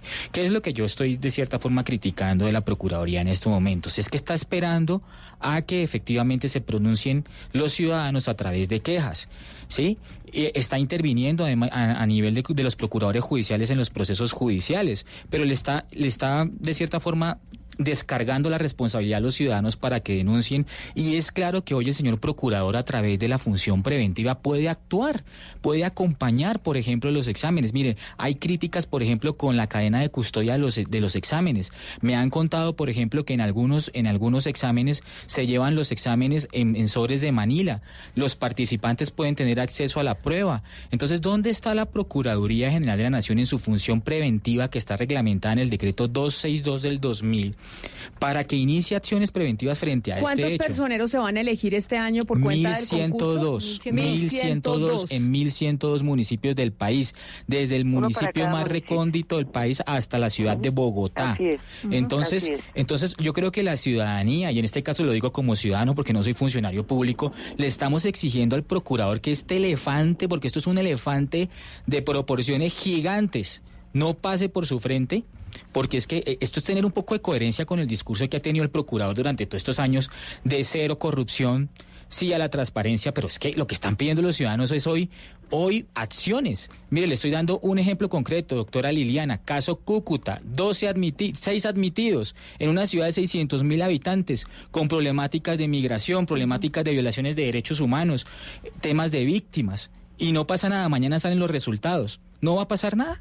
O sea, es, es- como ciudadano se lo estoy se lo estoy diciendo. O sea, es decir, de- debe hacer algo la Procuraduría más allá de una Claro. circular que, que se contradice en sí misma porque dice no es vinculante. Entonces, ¿para qué existe esta circular si al final no termina Doctora siendo vinculante? Usted que es tan juicioso, usted que es tan juicioso y estudioso, conoce perfectamente que después de la circular que usted menciona, el procurador expidió la semana, en el 6 de agosto expidió la circular 12, que eh, justamente es, es mucho más precisa en el tema de los concursos y que además aclara algo que no han mencionado, eh, o tal vez sí mencionaron, y es que eh, la SAP ha ofrecido los concursos. Claro, la ESAP ha ofrecido los concursos gratuitos. Por ejemplo, nos decía uno de los denunciantes en su sacón, ofrece el concurso gratuito, pero termina en los consejos haciendo el convenio interadministrativo con el SPA aquí en Unilago. Sí, pero bueno, y Sí, se ha dado el caso, pero yo, pero perdón si me, si me permiten un segundo. Todas las denuncias, todas las quejas, todo se está atendiendo por cada una de las procuradoras, procuradurías territoriales y aquí mismo en Bogotá por cualquiera de las de los canales que tiene la procuraduría previstos. Estamos Claro, pero lo- toda el- la revisión. Pero procuradora, ahí yo la interrumpo porque entonces lo que dicen dentro de los de alrededor del país en los diferentes municipios es se hacen las quejas, se hace el trámite en la procuraduría, se demora una cantidad de tiempo y ya el personero terminó elegido y termina después siendo tal vez eh, sancionado por ustedes dentro de un año y medio. Pero no es culpa de la Procuraduría Camila, salvo que la doctora Liliana Caballero me corrija públicamente. Y lo voy a decir por qué. Porque es que nuestro sistema se formó sobre la base del control posterior. Ciertamente hay un control preventivo para evitar el daño antijurídico, que es lo que eh, pues, le compete a la doctora Liliana, pero no podemos pretender que, uno, sustituya la mesa directiva de los consejos municipales. Dos, de órdenes como, por ejemplo, medidas cautelares, sino es a través de un juez municipal. Y tres, que empieza a tomar una serie de decisiones que invadan las funciones y las órbitas competenciales de los municipios, porque entonces otra vez estaríamos en la centralización que tanto detestamos. Eh, tengo entendido que así es el sistema, doctora Liliana. Si usted Sí, me quiere es, corregir públicamente, hágale. Sí, sí, está en, lo correcto y justamente eh, la actividad preventiva lo que nos permite es atender este tipo de situación y sugerir a las mesas directivas que hagan la corrección. Si es un hecho evidente, inmediatamente pasa a la función disciplinaria, al ejercicio de la función disciplinaria. Entonces, la verdad, eh, estamos muy organizados para recibir todo este tipo de información y yo invito pues a ustedes especialmente que tienen tanto acceso a información, reciben tanta, así al doctor Arzuaga también, a que por favor nos denuncie y estaremos pendientes de estar atendiendo y cumpliendo con la función preventiva y disciplinaria que corresponde. Nosotros, los delegados territoriales están hablando con cada uno de sus consejos, eh, correspondientes están pidiendo el convenio celebrado, están eh, atentos a las, a, las, a las pruebas que se deben hacer, atentos a que la convocatoria se haga por varios días de manera que se pueda conocer ampliamente, están atentos a las entrevistas que harán el año entrante los consejos entrantes en los diez primeros días después de su posesión. Entonces, pues bienvenida a toda esta información y tengan la seguridad de que la Procuraduría actuará de manera inmediata. Procuradora Caballero, pero ¿qué seguimiento se le está haciendo a esos procesos de tercerización? Le pongo el ejemplo de Antioquia. En Antioquia, la Universidad eh, Autónoma Latinoamericana estaba eh, encargada, ha tenido el encargo de, hacer esos, esos procesos de selección. Ellos hacen un proceso de tercerización. Le voy a dar un caso específico con una empresa que se llama Ani Omega. Eh, resulta que cuando se fue a mirar en algunos de los casos de elección de, de personero, pues el representante legal de esta empresa era un taxista. Esta, esta misma empresa es la que eligió el Contralor de Antioquia y ha elegido una cantidad de, personeros, inclusive uno de ellos, pues ya eh, hay eh, imputaciones contra 14 eh, concejales en Río Negro. Entonces, este tipo de tercerización, ¿qué tanto se está dando y qué tipo de, de seguimiento se le está haciendo? Porque es que ahí es cuando parece que se salen de control las cosas. Sí, tienes razón. O sea, después de celebrar el convenio respectivo, con quien lo celebran, en algunos casos ha pasado de entidades que tienen experiencia, pero como usted lo llama, tercerizan, subcontratan a alguien más. Estamos en todo esto y este dato que, todos los datos y toda la información que nos han dado eh, en el día de hoy es absolutamente importante para nosotros. Reaccionaremos inmediatamente. Eh, do- doctora Caballero, una pregunta y es, eh, estas empresas, eh, por ejemplo, hay infinidad de denuncias contra FENACOM porque también hace estos concursos sin tener, al parecer, dentro de su objeto esa finalidad y trabaja de la mano con otra que funciona en sus mismas instalaciones que se llama Fedecal. Y como le digo, esta empresa Olted, en la que en Bogotá queda un spa, pero ellos, sin embargo, nos dicen que están en, en, en Santander con una oficina en un segundo piso de una casa. Eh, este tipo de empresas, ¿quién debería vigilarlas? O sea, ¿qué se supone que debería pasar, porque si esperamos a que todos los ciudadanos denuncien, se produce el concurso y no pasaría como nada. O sea, ustedes como Procuraduría no pueden ejercer dentro de la vigilancia pre- preventiva una investigación de oficio a todos los consejos sobre la forma como están realizando el concurso. Sí, estamos en eso justamente. Con eso comenté que tanto la delegada territorial como la de función pública están coordinando a todos los eh, procuradores territoriales para que con, con unas instrucciones precisas de cómo deben averiguar, qué tienen que preguntar, qué seguimiento tienen que hacer, estemos, estamos monitoreando todo el país. Procuradora.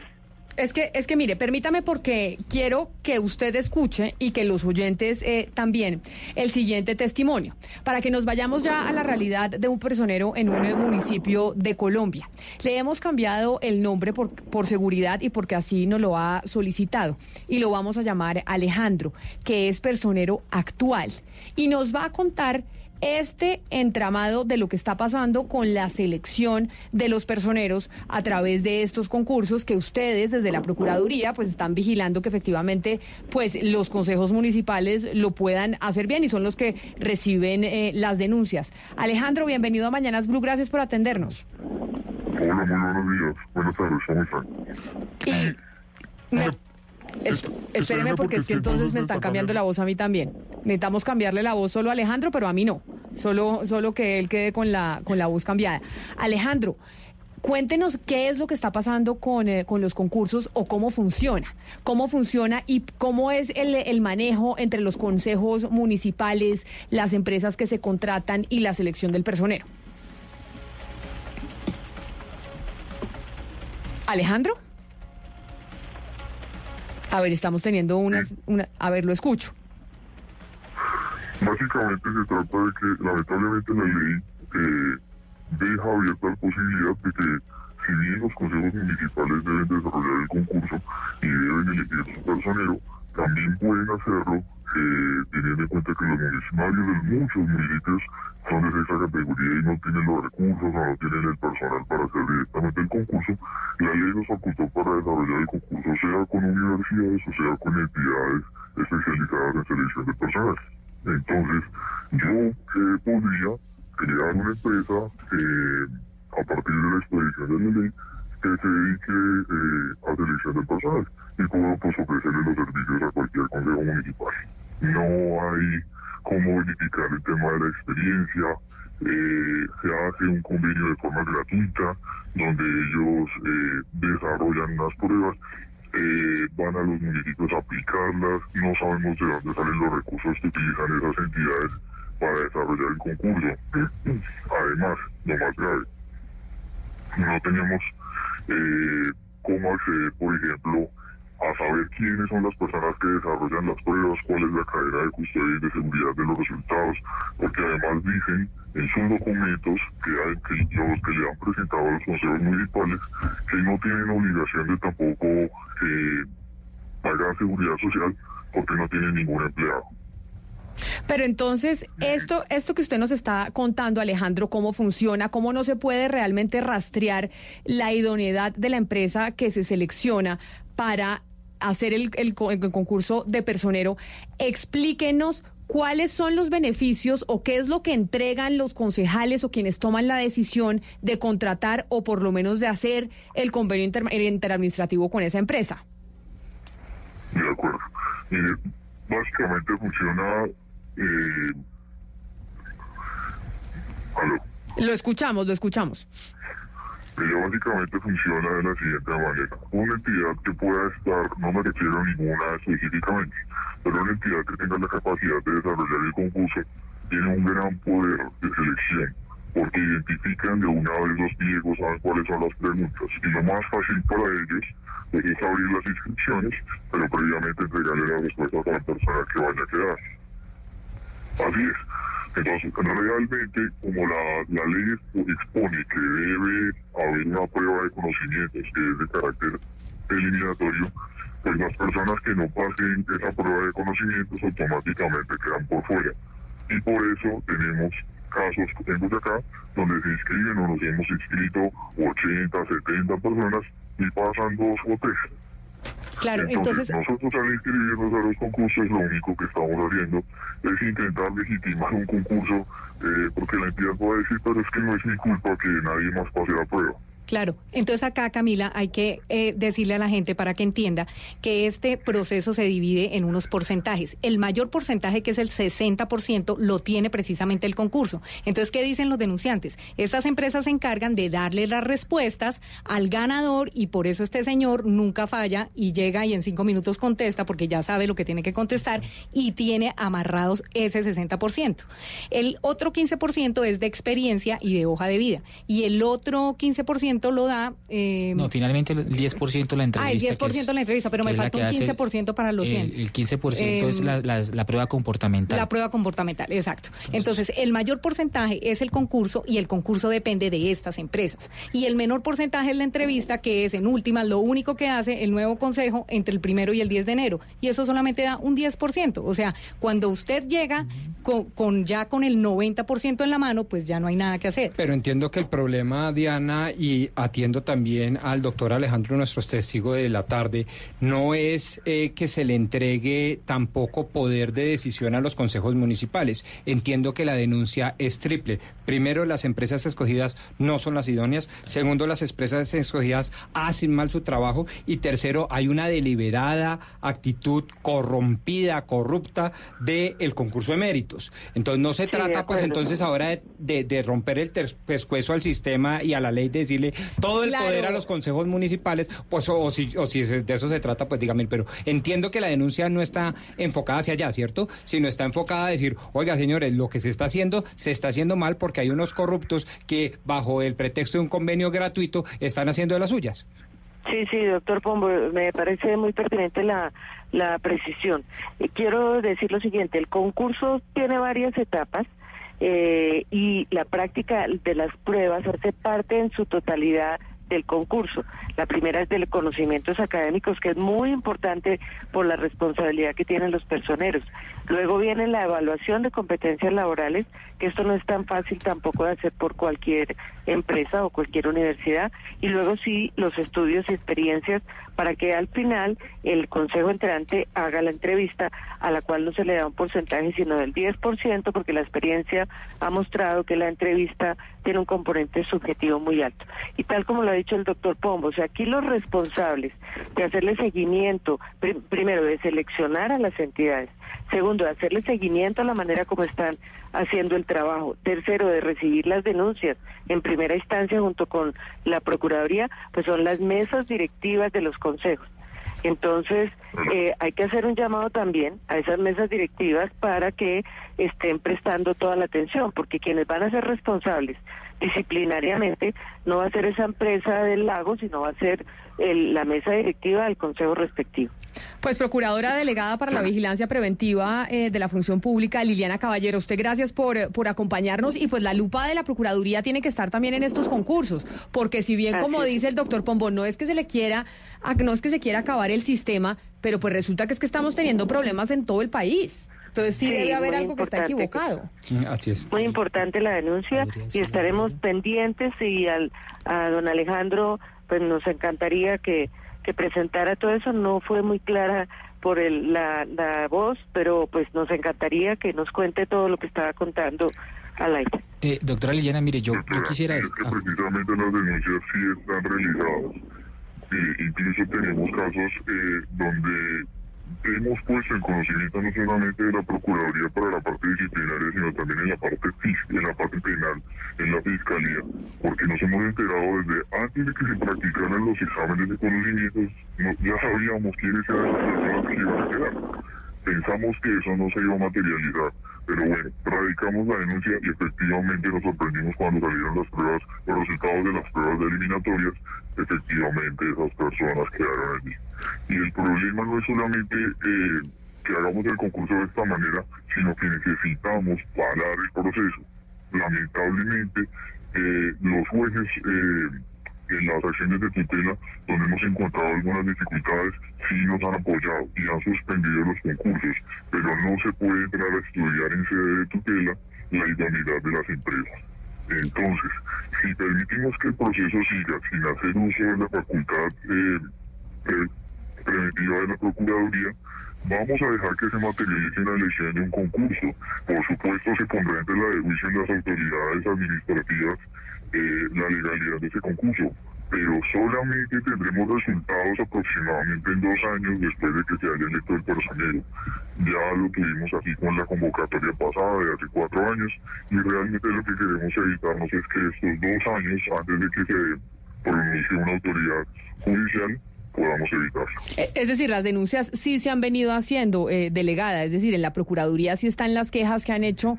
En este caso, pues es un ejemplo lo de Alejandro, pero señor Arzuaga, hay muchas otras. Sí, y, y además yo, con, con el mayor respeto, doctora Liliana, yo sí creo que el procurador como representante de la sociedad, eh, en el marco de lo preventivo, sí puede, por ejemplo, exigirle hoy información a los personeros, de, a los consejos municipales de cómo han adelantado las etapas del concurso hasta el momento y empezar a determinar. Yo no creo que sea necesario que exista el daño para que la Procuraduría intervenga. O sea, yo de, de la manera más respetuosa sí le digo, y yo, yo aquí, digamos, he evidenciado unos casos supremamente importantes en la ciudad de Cúcuta.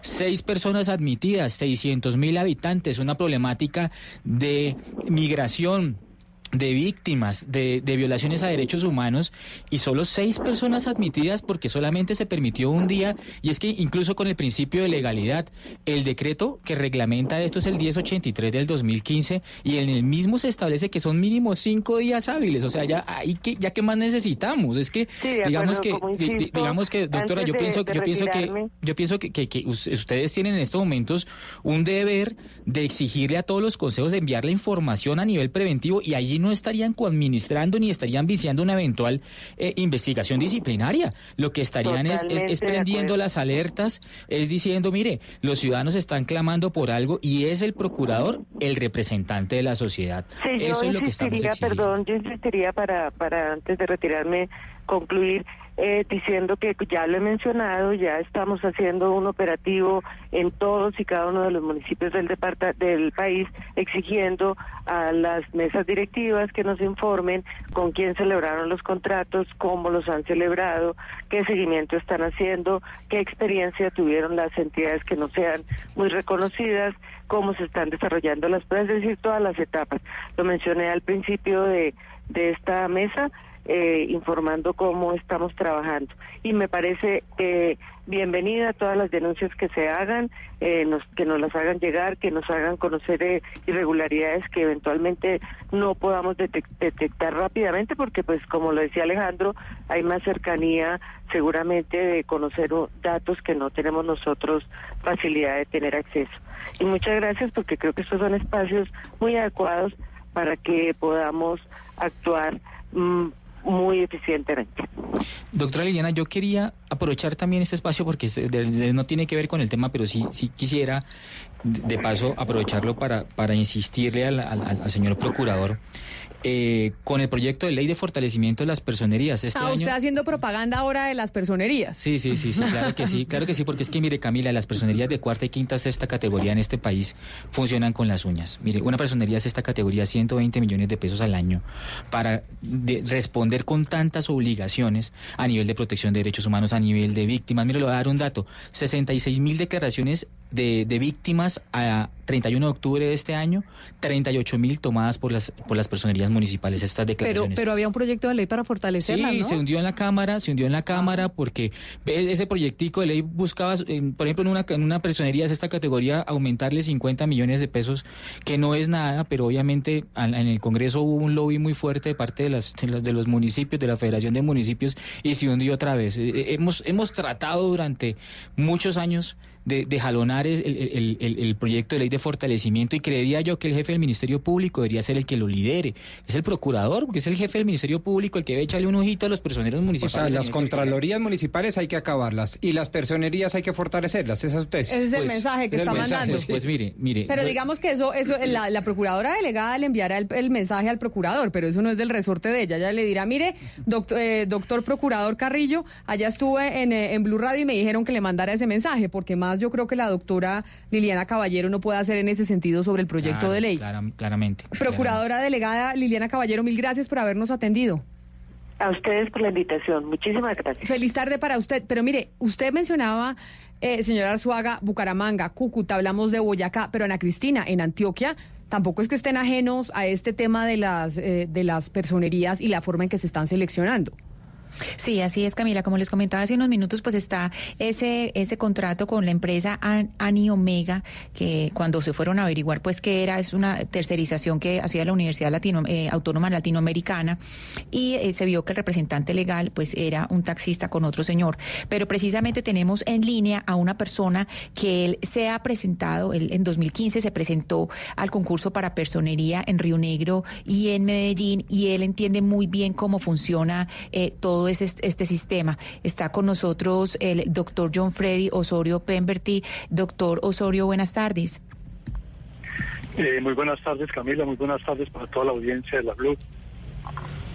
Doctor Osorio, ¿cómo funciona en particular el sistema con esta empresa contratista eh, que contrató la, eh, la Universidad Autónoma Latinoamericana y que se llama Ani Omega?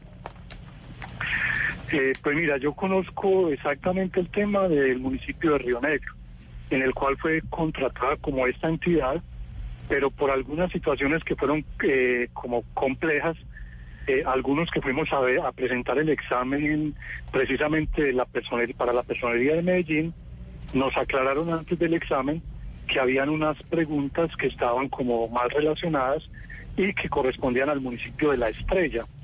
Esta empresa había realizado los concursos en los municipios de La Estrella, en los municipios de Itagüí, en el municipio de Caldas eh, y otros municipios del norte de- de- del departamento de Antioquia. Eh, muy particular porque también los mismos empleados de esta empresa fueron los que atendieron el concurso en Medellín y el concurso en Río Negro. Entonces no sé, no, no sabía que, que, que, pues que había un fenómeno de tercerización ahí, pero sí habían como algunos fenómenos muy coincidentes como en el tema. Es decir, permítame lo, inter- permítame lo interrumpo, Ana Cristina, acá lo que estamos escuchando es una situación similar a la que se ha presentado en otros municipios del país, pero en, es- en esta oportunidad estamos narrando lo que pasa en Río Negro, en Antioquia. Lo increíble es que en este momento ellos están pasando, eh, señor eh, Osorio, usted nos, nos, nos dirá mejor, pero esta gente todavía está pasando cotizaciones, por ejemplo, al municipio de La Estrella para volver a hacer el concurso. O sea, siguen en lo mismo. Además de que ya tienen, ya hay, eh, digamos, to- todo el conocimiento de lo que pasó en Río Negro, siguen pasando cotizaciones para seguir haciendo este tipo de, de procesos. Eh, correcto, a mí me pasó que eh, busqué como los datos del municipio de La Estrella y encontré precisamente que la empresa que realiza el concurso allá, porque ya está el concurso listo, ya está la lista de elegibles y la persona que van a elegir es la personera actual del municipio. Es decir, el concurso lo pasaron solamente dos personas. Entonces, lo que estaban como denunciando hoy en el en el tema es muy concreto. O sea, en todo el país está pasando eh, situaciones muy complejas en las que los consejos, en lugar de haber vinculado para esta contratación a entidades idóneas, como las universidades acreditadas ante la Comisión Nacional anteriormente, que ahora esa acreditación para los concursos la da el Ministerio de Educación Nacional, eh, sean los que lo hagan. Están haciendo unas universidades, eh, con todo el respeto, pues muy cuestionadas en todo el país, corporaciones y asociaciones que nada tienen que ver como con, con la dinámica de la selección por méritos. Pues mire- Y precisamente fue el enredo de la ley o, de la, o el decreto, que eso se corrige con una norma indicando que los concursos de mérito que van en función del artículo 125 de la Constitución, pues deberían ser eh, realizadas por entidades acreditadas ante la Comisión Nacional. Y con eso se terminaría todo el asunto. ¿Por qué? Porque esas entidades al menos tienen toda la experticia, conocen cuáles son los términos y conocen cuáles son las eventualidades que tiene el concurso. Ahora decían precisamente, en todos los concursos han dado solamente un día para la presentación de las, de las aspiraciones, casi todos, cuando la norma habla de cinco días hábiles. Pues Y son esa diez es... días entre la convocatoria Esa es, pre- días calendario. esa es precisamente la denuncia, lo que está pasando con los concursos para elegir eh, personero alrededor del país. Esto no es solo de un municipio, esto es de varios municipios en todo el territorio nacional, como, hemos, lo- como lo hemos pedido evidenciar esta mañana hoy aquí en Blue Radio. Señor John Freddy Osorio, a usted mil gracias por, eh, por hablarnos de la situación en Río Negro, que es igualita o muy similar a lo que pasa en otros eh, municipios del país. Feliz resto de día para usted. Gracias, muy amable. Y entonces, así yo creo que terminamos, señor Arzuaga, sobre esta denuncia que es muy delicada. Usted nos dice, mil dos... 1102. 1102 personeros que se van a elegir y los concursos viciados o con muchas denuncias en gran parte del territorio nacional. Tal cual, Camila, y espero que ustedes hagan un seguimiento muy estricto de todo este proceso, de cómo termina este proceso. Porque aquí hubo unos compromisos importantes, entonces yo creo que hay que hacerle un seguimiento muy, muy cercano a todo lo que está ocurriendo y muchísimas gracias por la invitación. No, a usted mil gracias por venir y además porque hubo Mario, el personero, como Una- ya lo explicaba eh, Pombo, Valeria, Diana, pues al principio finalmente tiene una función importante dentro del territorio nacional y en los municipios. Es una función importante, Camila, pero la, el mecanismo de elección es perverso. Mientras los concejales sean los que eligen el personero, eso va a seguir eh, siendo un desastre, Camila, porque los concejales, entre otras cosas, tienen intereses burocráticos en las personerías. Muchos de los funcionarios de las personerías son cuotas de los concejales, que además se ponen de acuerdo con el alcalde de turno, si tiene mayorías de- en, en la bancada en el consejo, para elegir a ese personero y que no lo investigue tan a fondo como debería investigarlo. Pues sí, señores, esa es la denuncia que hicimos hoy aquí en Mañanas Blue cuando Colombia está al aire. ¿Qué está pasando con el concurso para elegir personeros alrededor del país? 1.102 personeros y hay una serie de irregularidades que la Procuraduría ya él está poniendo la lupa. Es la una de la tarde en punto. Hasta aquí llegamos nosotros en Mañanas Blue. Ya llegan nuestros compañeros.